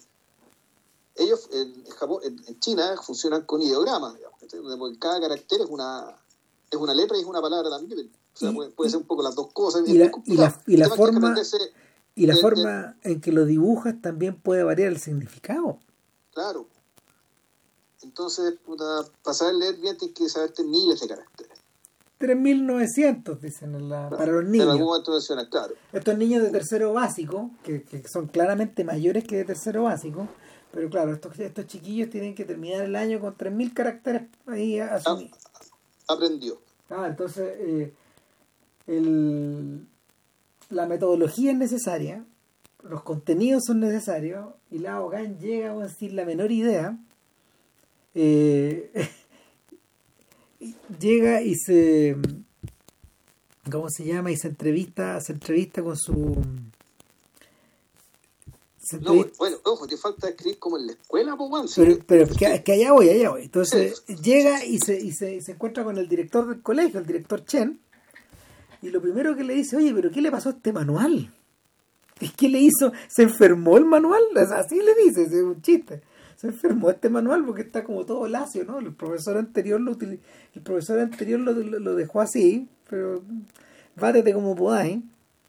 Eh, y, y agradece que no lo perdió. Exactamente. Ahora, la, la llegada al pueblo, la llegada al pueblo, eh, perdón, la llegada al colegio, perdón, es desde, es desde la brigada y lo hace con su amigo, lo hace con su amigo Lao Hei, que, que es como su Sancho Panza, de alguna forma. Te- Es más bajito, más redondo, más al mismo tiempo tiene un humor, tiene tiene un, tiene un humor tiene un humor mucho más rústico, pero, pero por otro lado eh, está más conectado también con el resto de la gente. Y él lo va a dejar. Y se van en el camino con machete en mano. Porque hablamos de, aquí volvemos a retroceder en el tiempo. Es la idea de que incluso en esta época de la revolución cultural, en Yuranwan, eh, caminando, caminando por, caminando por el, caminando por estas rutas, con el, caminando por estas rutas que no tienen pueblo alguno, te pueden matar, po. Así que tenéis que ir No, con el y- machete. No, y, y no solo, y además que la selva se come la cuestión. Sí, El claro. machete también sirve para eso. O sea, como la cuestión es selva, tenéis que puta, atravesar. Ah, Y entonces- una, una señal de progreso es hacer quemas, po, sí, ir despejando. Entonces tú llegan, puta, llegan al- al- a la escuela, que por lo la escuela son dos casuchas de palo, son dos casuchas de palo y de bambú que no- que, que que- si- que, ojo, claro. que están al tope de una loma otra vez. de una loma que fue incendiada, ¿cachai? donde hay troncos partidos que funcionan como asientos. Y, y claro, donde, puta, al fondo no, no, no hay nada. Y aquí la, llega un momento en que, puta, eh, le muestran la habitación donde va a vivir este profesor, que queda naturalmente al lado de las casuchas donde hacen, donde hacen las clases, y donde está la oficina del director, que son dos, son dos salas clases, qué sé yo. Ya, es decir, la, la, casucha, nada, es como si fuera un fuerte, un fuerte militar muy precario. eh, Eso parece, solo que no tienen palizada. Y, cuando llega a su habitación, puta, uno se sienta en la mesa, otro se sienta en la silla, y la weá se rompe. Y después se sientan en la cama a ver si la rompen. O ha hecho el fondo, pelota el, todo. el- el humor de ellos era, básicamente reírse ¿cachai? de la precariedad de todo. Y en fondo, y la actitud digamos, con la que llegan es esa. Está todo hecho pelota, claro. Y, fíjate que cuando, cuando en, en esos segmentos yo me acordaba de algunas narraciones que Osu hace de cuando él llega al tope del cerro, donde también, también tiene que ser profe. Y, y el, las condiciones eran pésimas también, porque le tocó ser profesor rural. A este cabro de ciudad, que era todo lo contrario, este cabro de ciudad, que había sido bien educado, que con papás con plata, terminando ahí eh, enseñándole, enseñándole a chiquillos que jamás habían visto Tokio. O sea, claro, o sea, haciendo servicio país en el fondo. Básicamente. Y al mismo tiempo, eh, en el caso de Osu, saliéndose de la presión de la historia. Eh, aquí lo que le ocurre a Lao Gan eh, es precisamente al revés.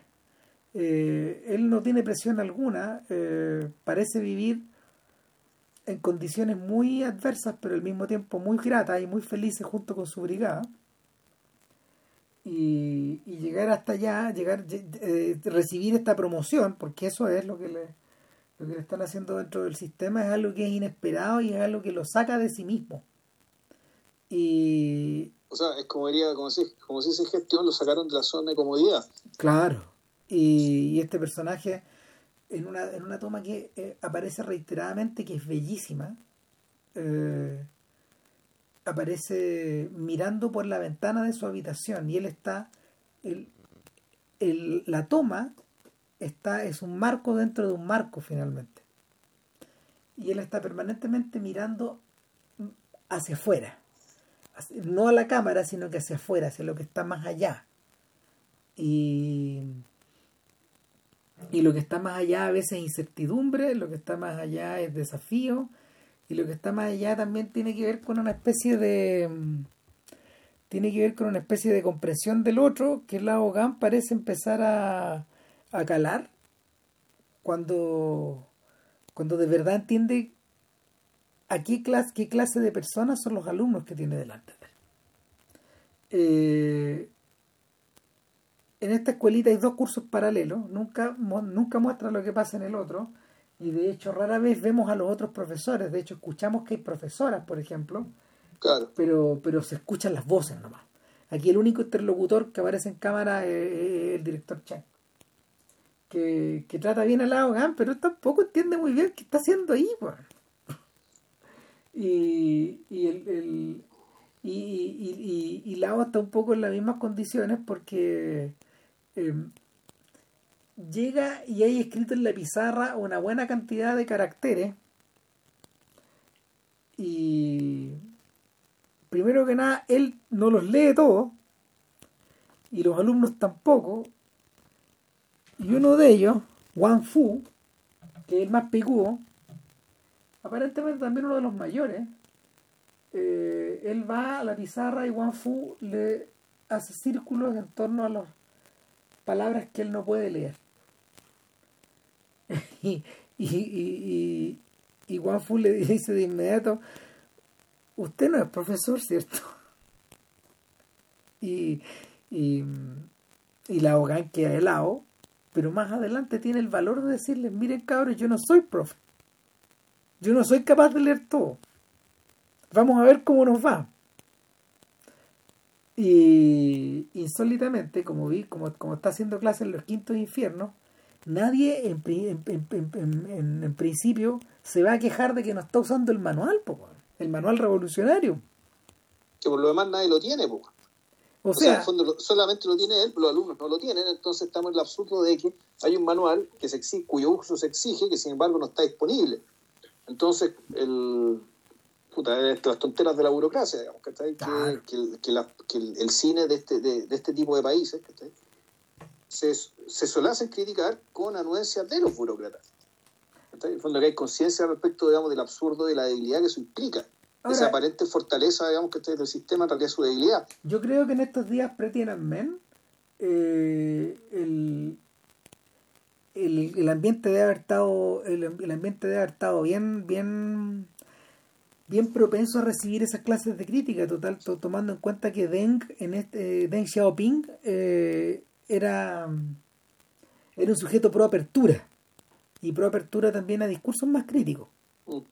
Eh, y tenía capital político para hacerlo porque los otros guanes le tenían terror o sea era era una especie, era, una suerte, era una suerte de liderazgo más o menos paralelo al de, al de, al de Gorbachev en, la Unión Soviética. O sea, coincidieron también en, y deben haber tenido cumbres y todo. Ahora, Deng a todo esto era un superviviente de la revolución cultural, porque de, la que salvó rascando. Así, raspando, raspando. Se van a haberse muerto ahí. Pero, pero el, el atado, el atado finalmente, el atado finalmente en el que está Lao Gan por un lado, el, el director Chen por otro, y Wang Fu por otro, como el alumno que funciona un poco como el interlocutor de, de, estos límites, pero al mismo tiempo alguien, alguien totalmente obcecado y, obsesionado con traspasarlos y, convertir, absorber todo lo que él pueda como una esponja, eh, empieza a notarse paso a paso en esta historia. Para todos los efectos, eh, yo diría que Wang Fu, eh, Wang Fu es como el equivalente de esta esquema. ¿Cachai? Es un alumno que te hueve en clase, te desafía, pero que por otro lado despeja el espacio y que te, aclara, te aclara tu propia visión de las cosas. Lo bueno es que este pseudo conflicto no dura nada y que Juan Fu se convierte rápidamente en una especie de aliado del, del, profe. Eh, que en algún momento, efectivamente, el fondo lo que se dan cuenta es, en vez de estar repitiendo eh, las frases que dice el manual, escriban ustedes sus propios ensayos. Claro. Y los vamos a leer. y, de los vamos a leer y puta, y ahí vamos, vamos a mejorar entre todos. Y sabéis que en este punto donde yo siento que eh, eh la Hogan está hablando por Chiang Kai y por, y por San en paralelo. Está hablando por ellos, por, por, esta, por los cineastas de la quinta generación. Por, la generación nueva. Claro, estos tipos que ya no tienen que depender de, ya no tienen que depender de esta oralidad y de esta retórica y que pueden inventar para sí sus propias historias reclamar ese derecho. Eh, no es casual, creo que no es casual que, que Wang Fu tenga la edad de ellos. Tenga la edad de ellos. Acuérdate que esta historia transcurre a mediados de los 60. Sí, pues, y, y, eso es que se nota en, temas aparentemente insustanciales, donde empiezan a mostrar los grafitis, los dibujos, que está ahí. Oh, esos momentos maravillosos. Claro, eso es lo que, lo que te están diciendo, digamos, que, que de estos cabros, eh, más allá que pesquen o no pesquen en clase, digamos, que la creatividad está ahí, el, puta, el ingenio está ahí, las ganas de las ganas de crear, las ganas de expresarse están ahí. No, además, además mira, la estamos viendo, la Ale vi una secuencia eh, conmigo eh, donde están donde están en el recreo y dijo, pero que porque habíamos visto Tierra Amarilla ayer y, dijo, pero esto, es todo lo contrario, estos cabros chicos la están pasando bien. esta, gente se ríe, juega, corre. Y, yo le dije, bueno, lo que pasa es que están yendo al colegio. Si estuvieran en la casa de sus papás, estarían con las cabras, con el agua, con la siembra, y estarían ocupados todo el día. Y, no, y no estarían no estarían en contacto con los unos con los otros, con sus iguales. O sea, eh, y, eso ya, eso de por sí, representa una especie de revolución. Claro, y ahí uno se acuerda de la, frase esta que decía Sabater respecto de que lo importante que los niños vayan a la escuela es precisamente que vayan a la escuela. Exacto. el hecho de desplazarse, ir, juntarse ahí con los otros cabros que y que salga ahí lo que tenga que salir. Es como el 70% de la ecuación. Y y la Hogan lo entiende a la perfección, pues lo termina por entender porque eh, en la, eh, eh, lo la, la, película, la película a ver, en la película eso se traduce en varios actos, donde en, varias acciones en las que permanentemente están involucrados sus compañeros de la brigada, como si de alguna forma la brigada fuera el curso del propio curso más viejo nomás. Claro, gente más vieja, pero se, son, se comportan iguales que como los que los cabros chicos en el recreo. Y... O sea, es que, no, y al revés, pues, cuando simulan hacer la clase. Es que eso iba. Eh, claro, entonces en algún momento lo van a visitar eh, al, colegio. Y la Hogan lo que hace en el fondo es mostrarle cómo, cómo él ha cambiado. Claro. Y, y en paralelo, en paralelo. Eh, Pero al mismo tiempo ya no soy el mismo. Exacto, sí El, el, hecho de haberme hecho cargo de todo esto ya implica, implica cierto cambio. Ahí se produce también, empieza a, eh, empieza a leer un cuento, que es un cuento no es repetitivo, sino que en realidad es recursivo. Es, un, cuento re... digamos. Claro, y, y, y, uno vuelve a pensar en las canciones de Tierra Amarilla. claro, y en los cuentos de Borges, digamos, que entonces del, del y entonces, el, esta, este cuento repetitivo, pero que en realidad es recurrente, rápidamente se convierte en una canción. Y, todo, y, todo, y, toda la brigada empieza a cantarla a modo de coro. Y los niñitos que están en la sala al lado escuchan esto. Y en el fondo, así se crea un meme, po. Así lo diríamos en términos modernos, digamos. que Pero efectivamente, eh, ya con ese gesto con, con ese gesto tan sencillo, puta, le transmitieron cultura a los niños. Eh, y el otro. los niños van, a utilizar, porque los niños se van, cantando la misma canción. El otro episodio es el que tiene que ver con el grial. O sea, que, que, es lo que tiene su amiga, su amiga Light Light eh, que es amiga y que en el fondo está enamorada de él. Claro, y que, ella, es la, ella es la poseedora de un tesoro. El único libro que hay en kilómetros a la redonda. El único diccionario.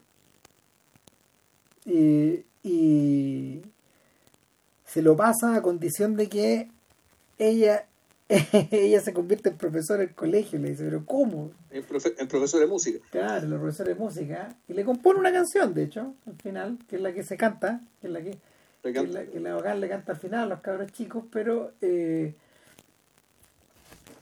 todo el episodio del diccionario finalmente y que, y que termina tensando la situación con Wang Fu porque quiere, el cabro chico quiere ese diccionario para él y hacen una hacen algo insólito en la República Popular, pues un, un, alumno buena apuesta con el profesor, pues o los pueden, los pueden matar, se, enteran los funcionarios, la cosa va mal. Y, y como, pero como para la no hay límite, apuesta nomás la weá y el cabro chico, weón el cabro chico, eh, recluta a su padre, para hacer algo insólito, ganar la apuesta antes de que todos la puedan hacer. O sea, está dispuesto a jugar sucio y, a, meter a su padre, que es un titán, que se merece todo mi respeto al señor Juan, se pasó, o sea, por lo que hace por su hijo. Eh, cortan 240 trozos de bambú en el amanecer. Claro, y ojo, y esto no son los bambús que uno ve, bueno, uh. afuera de las casas, ¿cachai? Estos bambús delgaditos. Hasta guas son vigas. Sí, pues. O sea, una weá hay que cortarla con machete, eh, un machete muy afilado. No, se pasó. mi, mi padre, bueno, y esto se expresa al final cuando el cabro chico con la ayuda del diccionario, que al final no se lo gana, o él, él renuncia al diccionario para copiarlo todo para copiarlo finalmente, para, para, para, aprendérselo de memoria, para absorberlo, para tragárselo yendo todos los días a la casa del profe a copiarlo. A copiarlo, claro. Después de clase, eh, nada, pues escribe una composición sobre mi padre. Oh, impresionante, ese, texto es la cagada. Eh, y, y, ese es el punto donde la Gana, que a esta altura está despedido, porque claro, llegó un funcionario del partido, dio esta tremenda cagada, dijo, este bueno hay que sacarlo Veo que el buen apostó, que no se ciñe al manual, ¿cachai? Que el fondo hace que los cabros chicos compongan y creen. Entonces, esto es más de lo que pueden soportar y efectivamente lo echan. Ahora, hay una escena que a mí también me voló la cabeza, que es cuando la se encuentra con su fracaso. Se encuentra con su fracaso dos veces. ¿Su fracaso quién es? El niñito que no, el niño que, el niño pastor que, que no puede ir al colegio. El, niño que se le escapa. El niño con el cual aparentemente no hay ni siquiera hay diálogo posible. No, no, no. Y, y, un niño es un niño que lo recuerda, es un niño que le recuerda a él. A rato esa cosa se transfigura. Porque el, primer encuentro es real, pero el segundo, el segundo él, se, él mismo se ve. Él mismo se ve reflejado. Eh, eh, claro, el, segundo encuentro el, hay, hay como hay, hay, harta, hay hartas cosas detrás que, que, que, no vamos a contar acá que involucran digamos que elementos de la rama pero a mí lo que me impresionó de esa escena es como la resuelve, es como la resuelve, que es como que el, el, niño queda parado y, la cámara empieza a bajar como si el sol, como, como, como, puta, es. Y puede decir eh, que la cámara baja como si él estuviera, como si nuestro personaje, que el lado Gan, estuviera bajando un cerro, digamos, que está bajando por un cerro y el cerro se traga la imagen de este niño, Sí. Pero también, puta, es como si el sol estuviera poniéndose. Estuviera- y, y nosotros estuviéramos eh, eh, viendo lo que, lo, que, lo que estaría viendo el sol. Es un gesto, es un gesto, es un gesto que, que de hecho está eh, es un gesto que está repetido, porque eso, eso ya está expresado en tierra amarilla, pero de otra forma. Acá, acá es más sofisticada la solución. Pero es lo mismo. Sí. Total que nada. Cagó todo, la hoja se tiene que devolver finalmente. Y pero algo queda. Y, y de hecho, yo creo que por eso impactó tanto a los gringos, porque tiene el arco de. Tiene el arco de estas películas. Tiene el arco de, de este subgénero. El, no sé. Termina, termina como termina Dios Mr. Chips. Con- con- Claro. claro, con salva- haciendo todas las salvaguardas, de que el, de que el, de que el bruto del abogán, weón, no es Mr. Chips. Pero en el fondo lo es. Oh, puta, los poetas muertos, weón, Claro. ¿cachai? Claro. Ahora, es interesante, desde el mismo, es que es un poquito antes del, del, de la, ¿cómo se llama? De la Sociedad de los Poetas Muertos. Ahora, hay, un- hay un detalle que me gusta muchísimo de la película, y es que no tiene música no digética. Nada, No. nada, no, se pasó. Y el, de alguna forma, de alguna forma Caigo eh, entiende precisamente que no, esta, esta, esta- esta- cuestión no necesita eso. Y, y la película es lo bastante exuberante visualmente como para no para, para hacer austera lo otro para no necesitar este otro detalle estaba viendo que buena parte prácticamente todo el elenco de la película son actores que tienen un solo crédito es decir no son actores salvo Ya. Yuan Xie el actor principal que, que es un tipo que tiene una, una carrera más o menos larga Sí, ¿sabéis qué? No sé, pero yo viéndolo moverse, eh, realmente viéndolo bailar o viéndolo caminar, yo tengo la impresión que tiene algún tipo de formación de baile. Además, Sí, por el tipo de cuerpo que eh. Da la sensación, que da la sensación de que es un bailarín. Sí, o es un bailarín o es un mimo. ¿Cachai? O, la tradición equivalente a los mimos que, que hay en China. ¿cachai? Pero efectivamente hay alguien que tiene que e- esa forma, eh, esa, esa postura media distraída, media, media etérea, digamos, que es realmente hecha por alguien que ha estudiado mucho su cuerpo. Como que realmente esto no es, no él no está haciendo de sí mismo ahí. Sí. El, hay una hay una imagen muy bonita donde él está donde él está como con, con las mangas de su vestón o de, de este- de esta chaqueta que De ocupa una, de una- una camisa que tiene, sí, Claro, la- azul. mete las mangas adentro y hace que las mangas se muevan solas. Y los brazos los tiene pegados al, al Mm. tronco. Y es como un mono porfiado que está sacudido por el viento. Hay algo de eso. Bueno, la peinada panqueta, bueno, a los Jim Jarmusch que tiene a toda raja también. Sí, pues sí, cuando, cuando llega, cuando llega, los cabros chicos ya le, ya le, le habían hecho un retrato pues, bueno, en la pizarra. No, claro. Con el bigote, la, la chasca parada, weón. No, ¿quién es Y este de hecho, weón? en, la, en las portadas de la, de la película, de las ediciones de la película, eh, puta, el fondo de su cabeza también una especie de explosión, pues, weón. Sí. Te pone la cabeza centrada con las mechas para todos lados, como si fuera una explosión, como, de- como si estuviera saliendo algo de ahí. Bueno, hay que decir que hay que decir que eh, Mr. Jan Mr. Juan falleció el año pasado a los 61 años dice. a los, puta, en agosto en agosto pasado se murió de un ataque al corazón tu- 61 años, ¿no? Se hizo bien joven la película, pues.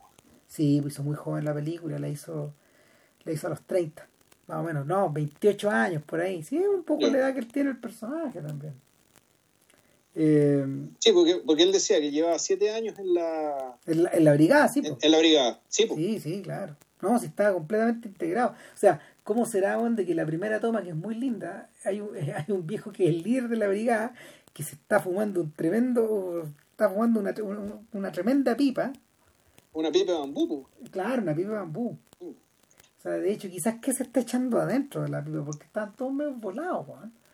Está medio cagado la risa, sí. pues. Claro, cagado la risa, weón, porque. Y esto es muy bello. La toma es lateral, entonces lo vemos de lado. Vemos, la- escuchamos la voz de, del, escuchamos la voz de nuestro futuro protagonista. Nunca lo vemos. Él le dice, me convidé un cigarrito y se lo tira sin moverse el viejo. Y, y empieza a fumar, o sea, empieza, se enciende el cigarro. Se enciende el cigarro y empieza a fumar. Empieza a fumar. eh, ¿Cómo se llama? La Hogan Sí, pues la Hogan, lo único que vemos es el humo. es el humo, pero el humo son, el, el humo son sus palabras en el fondo. Sí, pues. ¿Cachai? Es muy lindo eso. Y, y, y en ese punto donde nos damos cuenta que hay un papel que está puesto con una piedra encima, y este weón saca la piedra y toma el papel, y ahí vemos su mano. Y este weón lee, lee la noticia, weón, y ahí entendemos por qué el viejo está cagado de la risa, pues, weón. Porque este porro lo acaban de nombrar de profe, weón.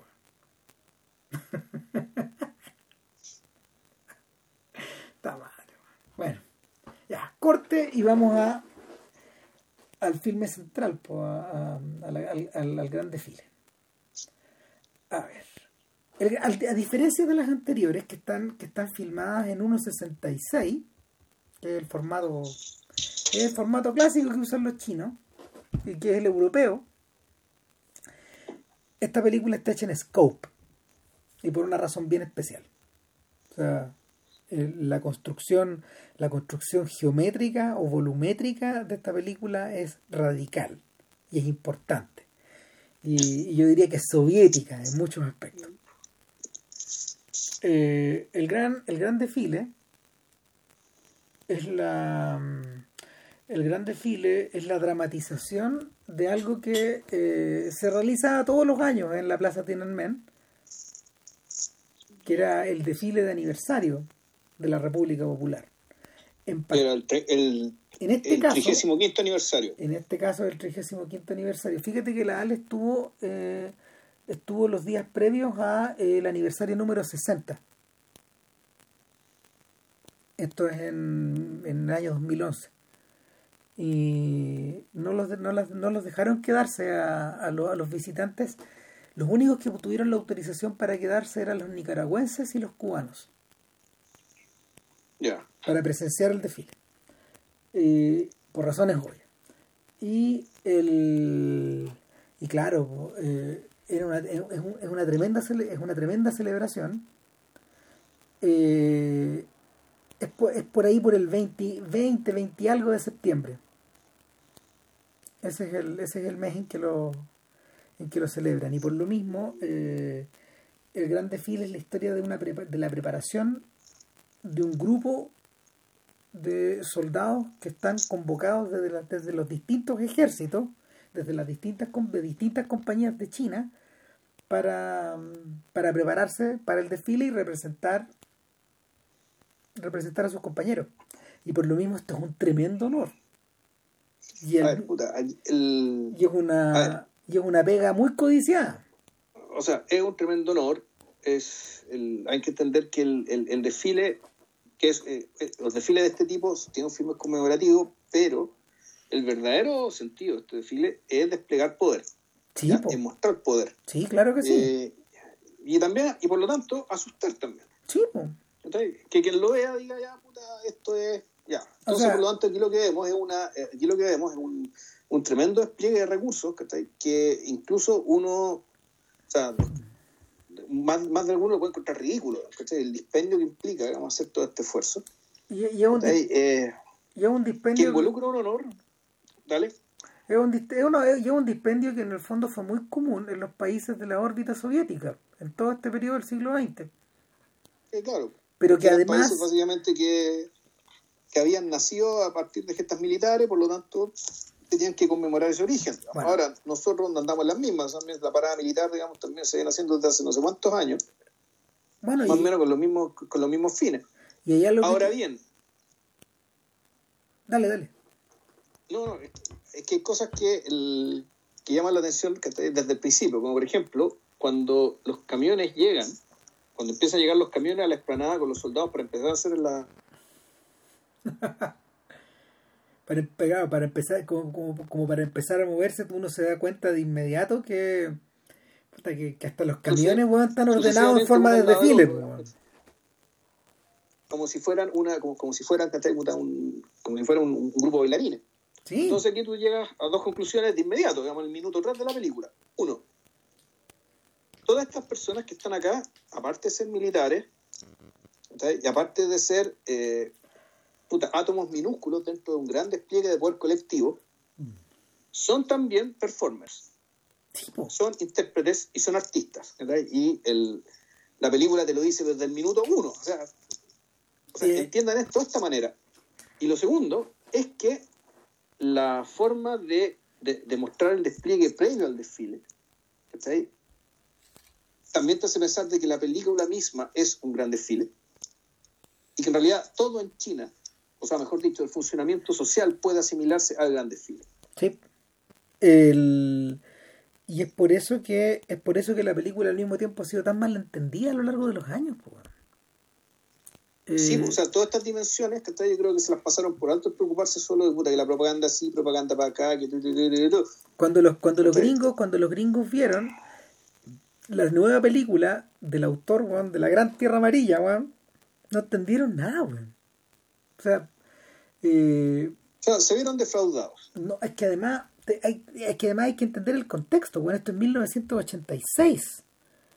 Eh, esto es, esto es, ¿cómo se llama? Estamos en la América de Reagan, donde la, la, la, la la conciencia la conciencia de la celebración patriótica eh, no es publicitaria pero en otro sentido es igual de performática pero en otro sentido ¿cachai? No, no, no, tiene, no tiene la performance del desfile pero tiene la performance de no sé los franceses en esa época hablan de Hollywood de, de, de la ¿cómo se llama? de la hollywoodización de Washington con la, con, con la presencia de Don Reagan, que en el fondo también convertía todo en performance. Es muy curioso que los gringos hayan resultado literalmente ciegos a eso en circunstancias de que estaban atravesando por un periodo más o menos similar en términos de en términos de, mm, de puesta en escena. Lo que hace eh, lo, lo, que hacen lo que hicieron algunos críticos chinos eh, para poner en para, para, poner en real contexto la película es que eh, empezaron a, a ver la, la, discusión la discusión en torno al gran desfile para ellos se centra en la ambigua relación que existe o en la compleja relación que existe entre el individualismo y el comunitarismo. Y cómo dialogan al interior del ejército eh, estas dos estas dos vertientes. Y, y, en ese, y en ese sentido que a ellos, por ejemplo, les interesa mucho el filme. Sobre todo ahora. Sobre todo ahora de cara a que. De cara que la. ¿Cómo se llama? Que la, que, que la, que, que la China, que la China del siglo XXI ha terminado por abrazar eh, el aspecto performático hollywoodense de, de estos espectáculos pero pero barnizado por una barnizado por una lógica comunitaria que para ellos les resulta natural por un lado pero al mismo tiempo en la ante la presencia de un individualismo de, una de corrientes individualistas cada vez más fuertes eh, la tensión también vuelve a hacerse evidente. Y ahí volvemos al volvemos al mundo de, de plataforma y volvemos al mundo de The World de Jia Sanjie, que en el fondo es el tipo que es el tipo que al, que le ha tocado, al que le ha tocado por pertenecer a la sexta generación, eh, darle sentido a toda esta a todo ese tironeo. Sí, bueno, ahora el también ahí se presta la confusión respecto de que el individualismo no es lo mismo que la individualidad. No. individual, cuando hablamos de, aquí estamos hablando yo creo más bien de individualidad, es decir, la lo que cada persona puede reclamar para sí mismo como único propio de ella, digamos, y el derecho de expresarlo, de tenerlo y de sentirlo, y hay un personaje particular de la película que, que es el campeón de esos valores. Claro. Y, y que, digámoslo, la, individualidad es, no, no, no, es necesariamente un invento occidental, digamos, sino que en realidad lo creo que los seres humanos en general, digamos, en algún momento que toman conciencia, saben que, su, que lo que le ha tocado vivir en el mundo, en buena parte es único. Que hay cosas de ellos de sí mismos que los demás no saben. Claro, pero y viceversa. y por lo tanto, eso tiene que tener, eso merece, eso sería bueno que tuviera expresión. hay sociedades donde esa expresión se reprime, o no se tolera, o se ignora. O se expresa de forma distinta. ¿Se acuerdan de que cuando uno dice intimidad, la palabra para los chinos no significa eso? No, seguro. O sea, no, el, la, la, el origen completo de la filmografía de Wong Kar Wai eh, proviene de esta, de esta distinción. Que en el fondo Wong ha trabajado eh, la intimidad de una manera en que sus contemporáneos no lo hacían y no lo han hecho todavía. Y precisamente porque, precisamente porque eh, a ver, por edad Wong debiera haber, por, por edad Wong debiera pertenecer a la quinta generación también. La única diferencia es que sus padres emigraron de China continental y llegaron a Hong Kong en el periodo de la revolución cultural. Si, si Wong nació en China comunista, pues. Wong no es hongkonés. Y esa es la razón por la que Wong finalmente termina volviendo a filmar en China eh, de Grandmaster, que para, los, para todos los efectos es una película china. Es muy raro. Es una película china, pero que está ambientada en Hong Kong. Entonces, el... Ahora, lo que, lo que, me, lo que me fascina de, del, del gran desfile es que la expresión de todo eso ya está embrionaria aquí. Eh, en la primera toma de la película, que es un enorme traveling, una enorme, un enorme plano secuencia que está tomado arriba de un helicóptero y la cámara tiembla como loca, la cámara, la cámara de, de Zhang eh, se mueve muchísimo, pero... Claro, y, una, y una web como la explanada del Parque O'Higgins, pero 10 veces.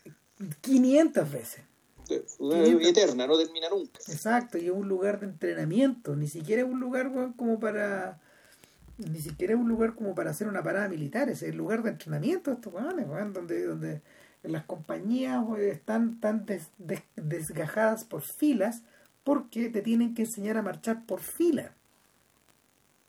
Eh, mucho más adelante en la película uno de los personajes dice, bueno, todo este esfuerzo, todo este esfuerzo gigantesco que hemos hecho por meses, de meses, de meses, se resuelve, em, eh, se resuelve después de haber recorrido 10.000 kilómetros a pie. Qué gran marcha. A la, larga marcha. A la larga marcha, claro. Esta es otra larga marcha. Eh, se resuelve en 96 pasos. En 96 pasos marciales. En, el lapso de, en el lapso de tiempo que dura menos de un minuto que le, que le corresponde a cada compañía cuando está frente al, cuando está frente al comité central. Y, y, eso, y en esos 96 pasos se te va la vía. Esos 10.000 kilómetros están ahí.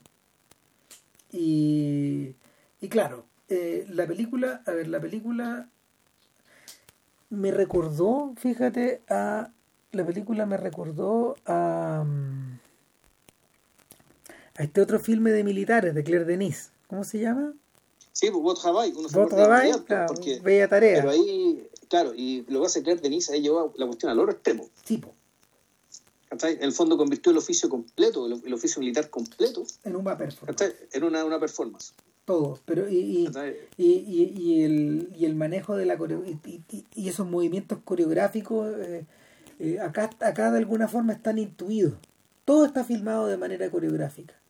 Exacto. Los espacios abiertos, los enormes espacios cerrados, que son estas estas especies de ranchos donde, no sé, cientos de locos duermen en, en, unas butacas que, que no tienen que no, tienen almohada. O sea, de hecho, hay un momento que un weón que se está yendo le pasan una almohada, pues, Y el weón dice, claro, pero no, dice, no puedo dormir con almohada. Ya no me y, ya me acostumbré a dormir en madera. Pero, y lo otro es que el las camas, las loncheras, hasta las cantimploras, todo esto ordenado de una manera irreal.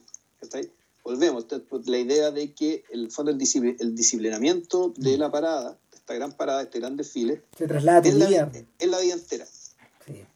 Entonces aquí tú puedes decir, aquí hay un, hay, hay un comentario respecto, sí, un comentario no necesariamente positivo respecto de la, de, de la vida y la sociedad china. ¿cachai? En el fondo de, de así se sienten ellos, así te sientes en la vida. Y de que, y que en el fondo este es un gran casting donde el partido elige a los más aptos, o ya sea para desfilar, ya sea para administrar el partido, ya sea para administrar las empresas estatales, ¿cachai? Que en el fondo esto es- sigue siendo es una gran competencia también. O sea, y, ahí, ahí, para continuar la, la performance. y ahí tú entiendes en el fondo que los ganadores, eh, que, que, que gente como Chen Kaigo y como, como Sang Jimo, para estos efectos son los que llegaron al final de la parada, po, son los que están al tope de la cadena. Eh, y que y que su estatus actual dentro de su estatus actual dentro de, de- de- del gobierno de- eh, equivale prácticamente al de un miembro del, del comité central weón. Entonces, son pescados así de grandes y Gia Sanjay va para las mismas pues en la última elección de concejales él ya, ya él tenía un puesto Ya. y estamos, habla- estamos hablando todavía están desfilando. Claro, estamos hablando de que, de que Sanjay, weón, la mitad de sus películas nunca se estrenó en China. Sí, en el clandestino las weas, pues. Efectivamente, este weón estaba clandestino filmando. Eh, el, el, el triste destino de los cineastas de la séptima generación, que, que, que fue prefigurado por Wang Bing, es que mucha de esta gente ya ni siquiera tiene la oportunidad de filmar en China. Sus productores son europeos, filman fuera de China o filman en China, pero el- la, la weá no, no- no- está destinada a no, No. verse nunca. No es para ese mercado. No, ya no. Y, y- y se genera se genera un tremendo divorcio ahí. Y que, que, que los cineastas de la octava generación que, que están como saliendo de, lo- de- de las escuelas de cine en estos momentos eh, y, y que ellos reciben el nombre de la eh, creo que los de la séptima son la generación digital, de Digital Generation creo que les dicen. Ya. Claro. Pero, pero No, el- ya. Sí, es que mira, aquí yo creo que vamos a entrar al tema, yo creo, que- yo creo que el tema de fondo acá. ¿Cuál es? Que uno puede intuir ¿cachai? que cada generación de cineastas está formado no solamente con criterios estéticos, sino también con criterios políticos. Es decir, Claro. se espera que tú seas la voz de, eh, puta, seas la voz de, una- de un momento de, el- de la evolución de la historia de nuestro país, de nuestra revolución. Claro. Y lo que, y lo que, Ahí. y lo que está ocurriendo en este momento es que en un proceso más o menos lento de cocción, con Xi Jinping weón, está regresando a la ortodoxia. Y es ahí donde esto, ahí donde se están generando, ahí donde se están generando los tremendos roces. Claro, y eso es interesante, además que cuando la- el poder está concentrado de esta manera, ¿cachai? uno puede, uno puede suponer que el destino de generaciones completas de cineastas pueden ser, eh, pueden ser producto, digamos, de la decisión de un grupo de gente que no necesariamente sabe de eso y que está también preocupado de otras cosas más importantes, El, además. hay una, o sea, de hecho, una de las películas, espérate, deja ver cuál es, espérate. Eh, una de las películas recientes de Gia Sanjay tiene que ver con eso. Eh, déjame decirte cuál es al tiro, antes de olvidarme. Porque, a ver, creo que es... Sí, pues Mountains May Depart. Sobre eso se trata esa película. Que son, son tres instantes en la vida de tres de tres de, una de un, de un trío en el fondo de dos hombres y una mujer que que, que son de la- que, pertenecen a la generación de Gia Sanjay Eh, uno está ubicado como a finales de los 80 el otro a principios de los 2000 y el tercer momento es el futuro es como el 2029 por ahí. Y y la- las conclusiones que las conclusiones que la película emana son tremendas son heavy. No son muy agradables. Pero a ver pero volvamos al gran desfile. El gran desfile por un lado tiene este aspecto que es performático y, y donde vemos incontables secuencias que nos recuerdan que prefiguran las de Nacido para Matar de hecho. En términos como de corrección o sea de- de- de- de pureza formal de, de, de estructura de puesta en escena, de geometría, de, de manejo del espacio. eh, eh, yo diría de hecho que es un testimonio definitivo de que, de que, de que podéis mejorar a los soviéticos en esto. O sea, claro, los podéis derrotar en este juego. Estos buenos filman muy bien. O sea, lo, que parece, lo que parece insólito es, la forma en que algunos críticos pelaron a, a Zhang Yimou por, por su fotografía, porque permitía, porque, porque decía, es imposible que, o sea, este, primero que nada se quejaban de que fuera tan monocroma, cuando es, cuando es precisamente la idea. Obvio. Claro, y lo segundo era que se quejaba de que eh, es una película que está filmada de tal manera que ciertos rasgos faciales tienden a confundirse con otros. Ya, mira, qué bueno que habían hecho ese punto, porque yo esto lo vi en YouTube y la copia era muy mala, y debo decir que buena parte de la, comprensión de la película fue a pesar del hecho de que yo los personajes los confundía. Es que, es que... Le confundo los nombres y le confundo los rostros. Exacto, pero es el... A ver, eh, esto no tiene, esto de, de hecho no tiene nada que ver, de hecho, con la... ¿cómo se llama? Con esta, con estos frecuentes comentarios racistas que solían escucharse antes. No, lo que pasa es que todos los chinos son iguales. no, no, no, esto no, no tiene que ver con eso. De hecho, es al revés. Eh, el, parte de la, parte de la, a ver, no es, no es dificultad, pero parte del desafío que la película se plantea a la hora como de, de establecer este diálogo entre lo individual y lo colectivo es que eh, en cierta forma esto el, protagonista es colectivo y me acordé me acordé de la forma de la forma en que Malik por ejemplo utiliza las voces en la delgada línea roja que son trabajadas por distintos sectores pero que son leídas con un tono y están grabadas de tal manera que en el fondo son un gran continuo independiente de que llegue un momento de que, de que en algún momento tú puedas diferenciar a, los tipos que son las más, los, más conocidos, las estrellas. Pero, pero te acordáis que en algún momento, no sé, creo que hablamos que una de las voces, una de las voces de la voz principal de la delgada línea roja, le compete a un actor que apenas tiene tiempo en cámara. Sale como 3, 4 minutos su rostro y sin embargo lo estamos escuchando permanentemente. Yo en la segunda, en la, en la, pasada que le di el año, el, año pasado, digamos, cuando volví a verla, me concentré particularmente en esa weá. ¿Quién es este tipo? Porque nunca había logrado identificarlo y después empecé a cachar leyendo más que claro, que Malik había grabado mucho con él, pero decidió sacarlo del montaje para convertirlo básicamente en una voz. Y que esa voz lo representara un poco a todos estos pelados que no tienen cara. Entonces, acá funciona, acá funciona eh, más bien al revés, y lo que, y lo que tiende a confundir todo es que eh, en muchas escenas eh, Kaigo y Jimo filman a sus soldados con el casco encima. Y ahí es donde pierdes todo el tope de la cabeza y ahí se te, ahí se te empiezan a confundir. ¿Cachai? Porque el casco, el casco chino, el casco chino está, por lo menos de la manera en que lo firman en el gran desfile, está pegado a, a tus cejas, a, a tus ojos. Entonces, de alguna manera, oculta buena parte de tu rostro. Los cascos de los gringos en las películas están volteados hacia arriba para que se vea tu frente. Pero ese es un gesto también de película. O sea, porque, porque en las películas tenéis que diferenciar a estos gallos. Acá, acá el sentido es el contrario.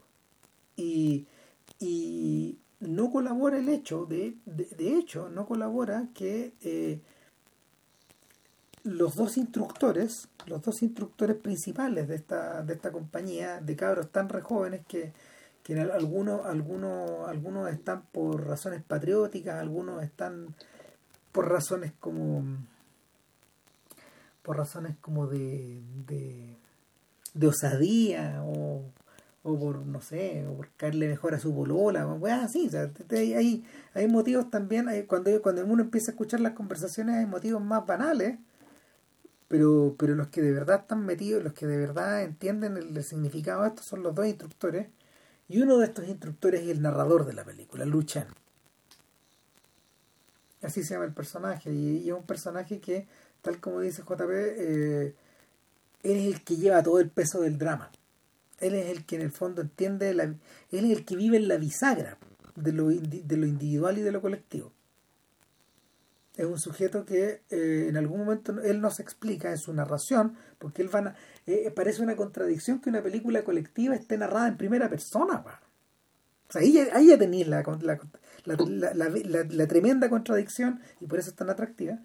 Eh, él parte diciendo, en algún momento de la película, cuando ya después, después de haberlo visto en muchas otras ocasiones, él dice, llevo 15 años en el ejército. Estoy metido hace mucho rato. Y en este, todo este tiempo nunca me han ascendido y acepté o, postulé a esta mm, postulé a, postulé a preparar gente para el desfile en el fondo para, para abrirme paso, pero yo ya no tengo edad para esto y, estoy sufriendo frecuentes desvanecimientos, me estoy desmayando, ya me encacharon. Y, y él, él mantiene, él mantiene, eh, hay una hay una especie como de hay una especie de trío también aquí dramático donde en el fondo él está observando todo él está observando en, todo momento a un soldado que tiene una edad similar a la de él que es Jan Yabao que es un tipo que tiene menos suerte que él que no que, ya más, está más viejo digamos y, y que estos gallos pelearon en Vietnam de hecho o sea, hay una pequeña alusión a eso o sea, que China también peleó con Vietnam en algún momento. Y con Vietnam del Sur deben haber peleado. Y, y el y Jan Yabao es, un, soldado de patas chuecas que no tendría por qué estar ahí. Y sin embargo, el otro instructor, el igual de Lu eh, lo, lo mantiene por un asunto muy personal, un asunto individual, una deuda que él mantiene con él este otro instructor le debe la vida a Jan Yabao. Porque este Juan lo salvó a los Forrest Gump. Cuando, cuando va corriendo por, por la selva con baba, con boa. Este lo logró salvar. Y el que murió ahí fue el comandante. En realidad se echaron a toda la patrulla y sobrevivieron ellos dos nomás.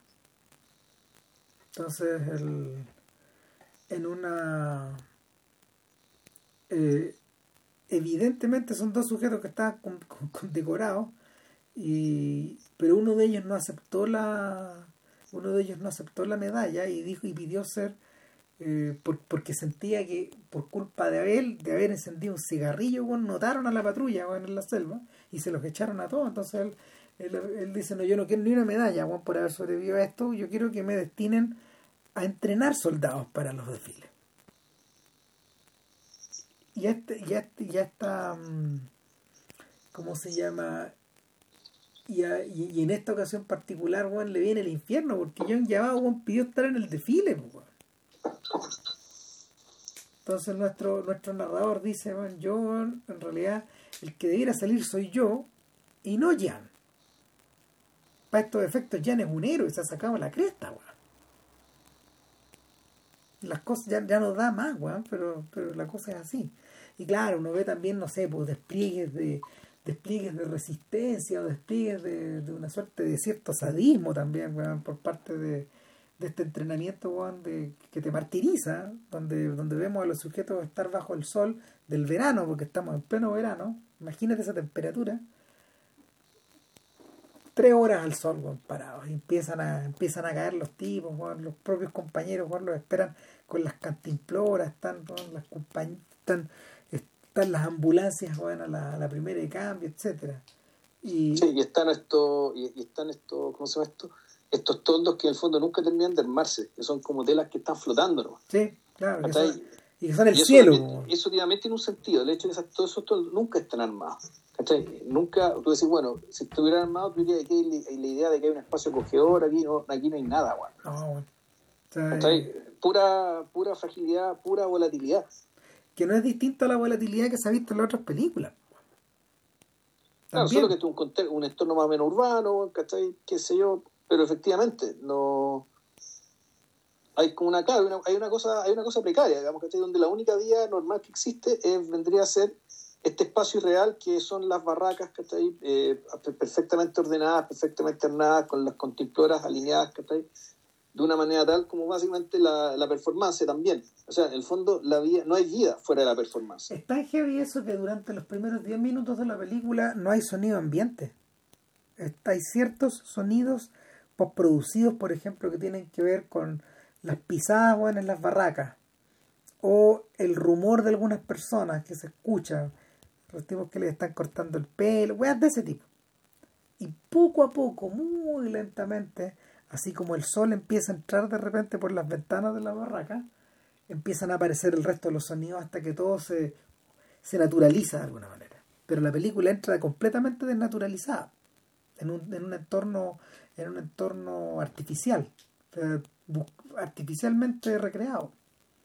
Y como si, como si estuviéramos entrando a un escenario a una, una, especie como de una especie de laboratorio de investigación donde no sé hay varias probetas que están ahí bajo el fuego y estamos mirando al interior de una de qué es lo que pasa al interior en particular de la de esta compañía y, claro no se ven un se, se alcanzan a visorar un montón de dramas y un montón también de formas de formas de lidiar con el aislamiento eh, idioteces que se dicen entre uno y otro, digamos, además mal que mal son cabros muy re jóvenes, pues, entonces hay harto como de bravuconería o de, de, de, machotería en, en, esta idea de como de, de lucir mejor que el otro de o de o de resistir más que el otro, no sé. Eh, y en paralelo, en paralelo está esta idea de que eh, por más que eh, te muevas, por más que te comportes como un pavo real, weón, eso no tiene la menor importancia en un entorno donde el único efecto de este tremendo esfuerzo va a ser comunitario.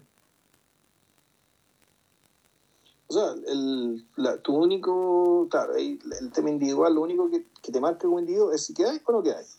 Sí, porque te empiezan a sacar y a sacar y a sacar. en este reality, weón, los weones empiezan a morir porque ya no, a salirse porque porque no están aptos, weón, porque no pueden marchar, weón, y porque no pueden levantar la pata a esos centímetros del suelo. Claro, al ritmo que se requiere, ¿cachai? Y ta, ta, ta, ta, O sea, en el fondo es la, también, es como si fuera una compañía de ballet. Sí, estaba pensando en lo mismo. Martí, y, en ese sentido son igual de mártires que las, las bailarinas. Pues, con, con esa, con esa estética propia del ballet. Ahora, ya yo creo que tratando a cerrar, ¿cachai? porque bueno, la, esto termina con, efectivamente, esto termina con la, originalmente eh, Calle lo que quiso filmar, él, filmó el desfile real, mejor dicho, el desfile real, digamos, en Tiananmen, ya en, Beijing, él lo filmó de manera, una manera media metafórica, estilizada, digamos, que está eh, con siluetas, que está no, no, el, no el lugar. Filmó la sombra. Un montón de problemas y eso fue rechazado por el partido. Sí, no, lo cagaron, pues, bueno. O sea, no te abrimos las puertas, Juan, de, de nuestro ejército para que, para que no lo mostrara. Igual. Es como que ese, esa señal le mandaron. Claro, ¿cómo se te ocurre? ¿cachai? Porque en el fondo él quería, el, aparentemente, este final iba a estar en el mismo plano que el resto de la historia.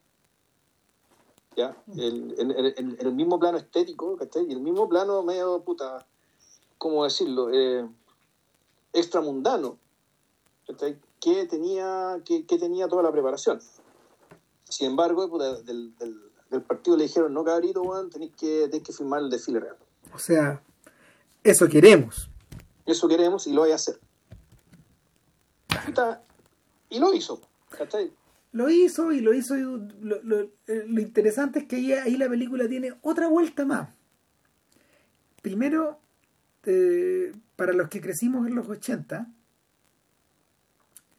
eh, con las paradas militares, bueno, con las extensas paradas militares de la dictadura, y que debo decir que, que, claro, que, que, que, fueron las primeras paradas militares filmadas, eh, registradas por la televisión abierta, por la televisión nacional y la cadena, ¿te acordás que era una cadena, una cadena nacional? Pues, o sea, nunca esa cagada, bueno. No, no, lo que pasa es que cuando, cuando tú la veías, pasaba algo, pasaba algo interesante y era que eh, el, el ánimo performático y de programas de televisión que eso tenía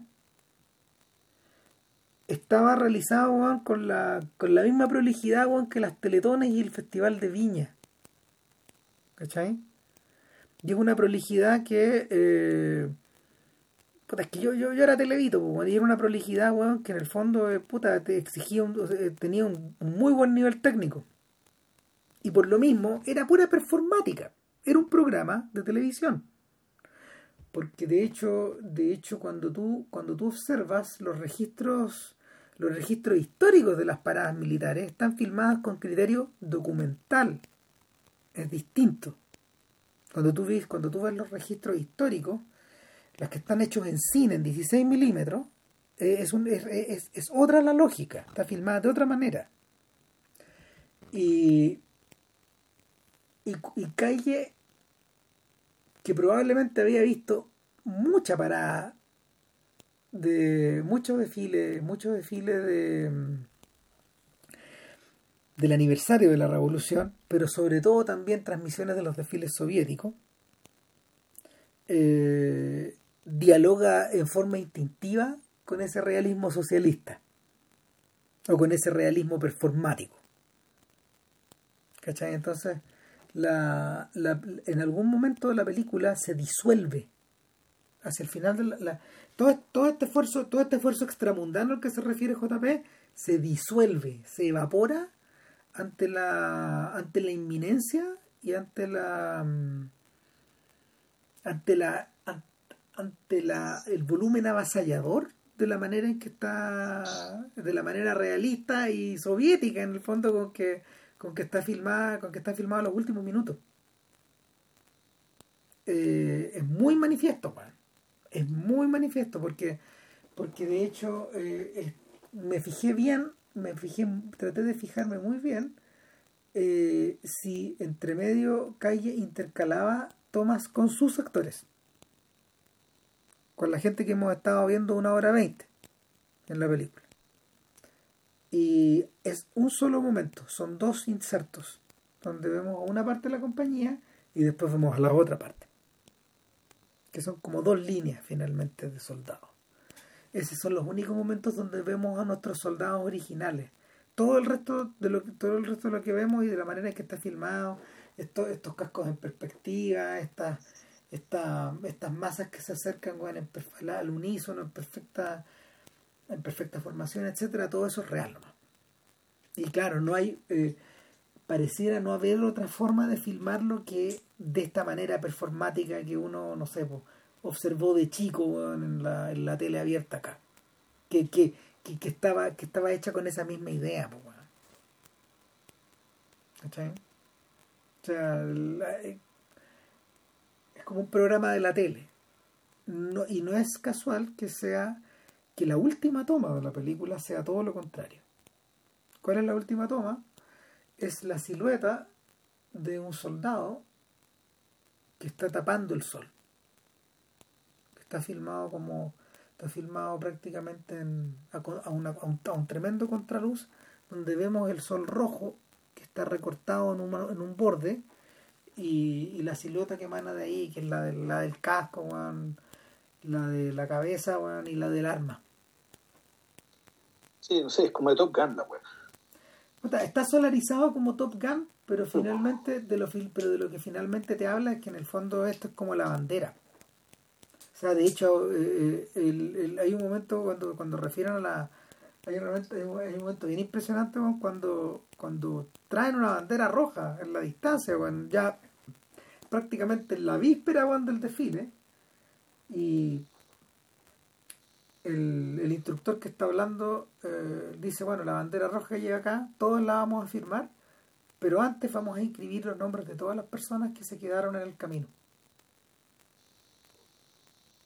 Todos. Todos los que no llegaron también merecen estar en la bandera, en el fondo.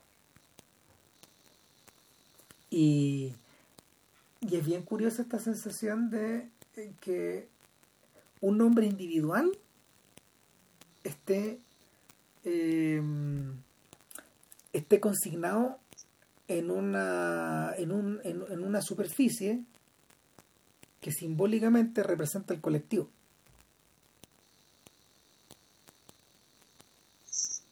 Entonces, claro, todas las todas las contradicciones de la película y que, o, todas las, o, todas, o, todas las pulsiones que la película ha tratado de, de poner en escena eh, hacen su clímax ahí en esa bandera que está siendo inscrita.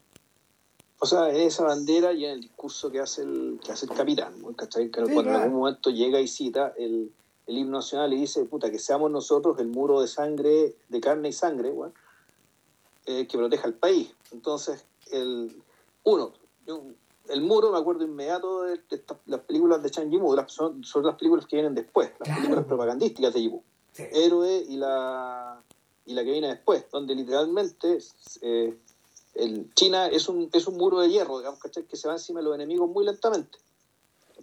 Entonces tú decís, ya, aquí ya la figura, una nueva muralla, una nueva muralla, pensando en la muralla china, pero esta vez la muralla china eh, no solo defiende, sino también ataca. Avanza y lentito, muy lento, muy lento, muy lento. Bueno, eh, se, va, se va a apropiar de Singapur, de Macao, de Hong Kong, digamos, en el orden que corresponda. Entonces, y eso es lo que va a pasar. Ahora, el, el tema de la, Aquí hay, yo creo que hay dos, hay dos dicotomías. Uno está la, la, dicotomía, naturalmente, eh, individualismo y colectividad, digamos, o individuo y colectividad, y cómo uno, qué espacio hay para el individuo dentro de este colectivo, dentro de este país y de este proyecto político, digamos, que está ahí, eh, predominantemente colectivista. Pero está la otra dicotomía que creo que en realidad es la que mueve, eh, mueve las tres películas de Kaiji en este momento y yo creo que están dictadas desde, eh, están dictadas desde la política, que es la que, ¿Cuál es? Que son películas que en el fondo se muestran, eh, se dedican a mostrar un montón de precariedades, pobrezas, insuficiencias, y sin embargo lo que te dice es que en esas debilidades está la fortaleza del país. Y que incluso a veces parece, y parece que lo, inverso también ocurre, es decir, que en las aparentes fortalezas está la debilidad. Mm. el, la, todo lo que tiene que ver con, en el fondo, estas películas lo que te muestran es la, una tremenda voluntad, una tremenda voluntad pese a todo, digamos, y, que esa, y, que esa voluntad fundante, en momentos históricos previos, a partir de tener nada, sin embargo, de esa debilidad va a salir el poder chino que en aquel entonces ya se estaba manifestando y que ahora es, eh, puta, parece incontrarrestable. O sea, visto, visto al alero de lo que sabemos hoy de China y lo que va a pasar con China en los próximos años, tú no lo puedes creer que la, que, la, que la gran potencia del mundo haya, venga de ahí, venga de esa pobreza, de eso de no tener nada, pero realmente nada. Mm. Estar en la cueva. Es, realmente, es, realmente tremendo, digamos. Y en el caso del, eso, eso creo que ocurre básicamente con las dos primeras películas que hablamos, digamos, con Tierra Amarilla y con y con la y, con, el, rey, de, los niños, que es el profesor. Y aquí lo que tenemos, aquí yo creo que en el caso de la, del gran desfile, lo que vemos es que precisamente las aparentes fragilidades, que está ahí, los motivos personales, lo que, lo que hace que cada uno de estos personajes tenga su propia historia y sea único, termina siendo algo que no, no debe ser reprimido, no debe ser temido, sino que al revés. Eso hace que el colectivo sea más fuerte. En esa aparente debilidad, estas personas está realmente la fortaleza del conjunto. Esto es lo que permite que hace que el conjunto sea más fuerte de todas formas. Mm. Entonces, tú ves, eh, entonces, claro, tú, ves esta película, ves las tres películas una detrás de otra y te, das cuenta que sí, que, pareciera haber una cierta convicción respecto de mostrar ciertos aspectos del, del país, entendiendo lo que son, pero entendiendo también que tiene un efecto aparentemente invisible o o intuitivo, eh, intuitivo respecto del proyecto político mismo, de lo que era aquel entonces y lo que es ahora. Esa es una de las razones por las que en el fondo yo le insistí a JP que hiciéramos estas tres, porque en general ya estamos tratando de no hacer podcast tan largos, pero, pero estamos medio cagados acá, sobre todo, eh, sobre todo porque, sobre todo porque parece, porque parecen las tres comentarse un poco entre sí, y sobre todo también porque eh, la siguiente película, Life on a String, eh, la siguiente película que realiza que realiza Chen y que, y que, ya es post Tiananmen, interesantemente no hizo películas durante, durante, el, durante el otro gran periodo de tensión, em, marca un cambio estilístico fuerte. O sea, y, y ahí es donde Chen parece, parece eh, ser influenciado o empieza a dialogar directamente directamente con, con. Son películas, de hecho, Life on String y Adiós, amigo concubina y, y las posteriores, que son Temptress Moon, eh, Together, um, ¿cómo se llama? The Emperor and the Assassin, etcétera.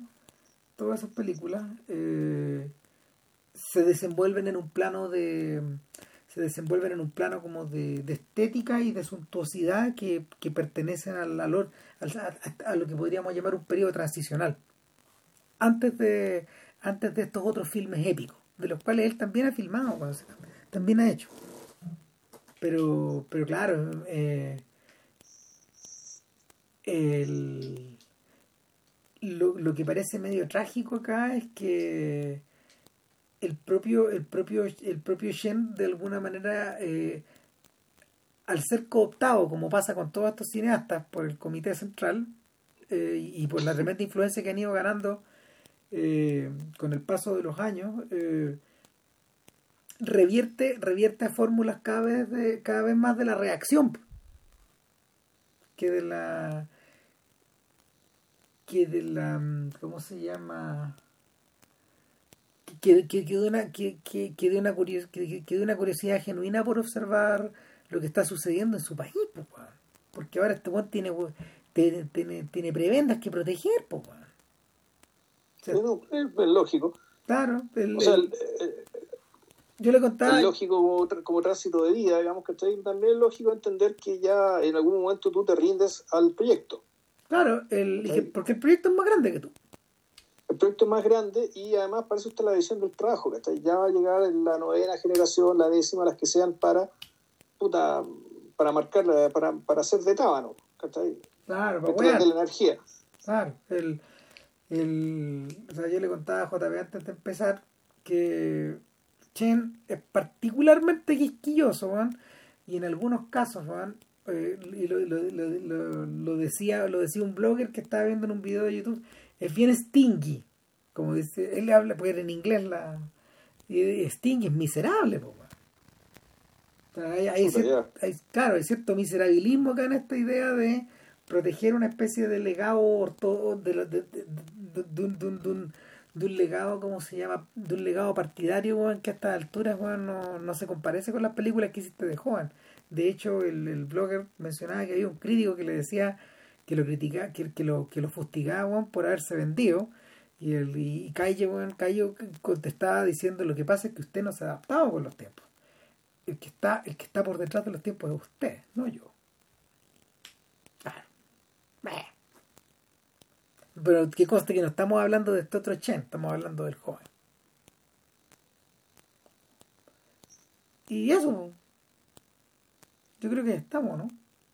Sí, estoy agotado, hoy día, hoy día tuvimos más aguante, pero estamos hechos papas, bueno, así que este podcast llega a su final. Vean las películas, eh, creo que están con subtítulos en inglés en YouTube, pero por lo menos están las tres. Las tres están con copia. Y, eh, sí, sí, sí, o sea, de hecho, yo cuando leí ese artículo en el enfoque, yo tuve que imaginarme cómo eran estas películas. Era, la época en que no había, no había pero ni la menor forma, en que, de que esta Juan llegara, Esto es antes de San Jimu, antes de Yudu, antes de todas esas weas. Entonces era de todo un misterio, cómo eran, cómo eran las películas de estos sujetos. De hecho, yo, yo nunca he visto las de Tian Swan Swan y yo creo que más adelante deberíamos echar una mirada a algunas. Sí. Pero ahí será. Ya, sería todo. Que estén muy bien. Muchas gracias, gracias por escucharnos y gracias a la gente que mandó comentarios buena onda hoy día. Se agradece siempre. Eso. Show.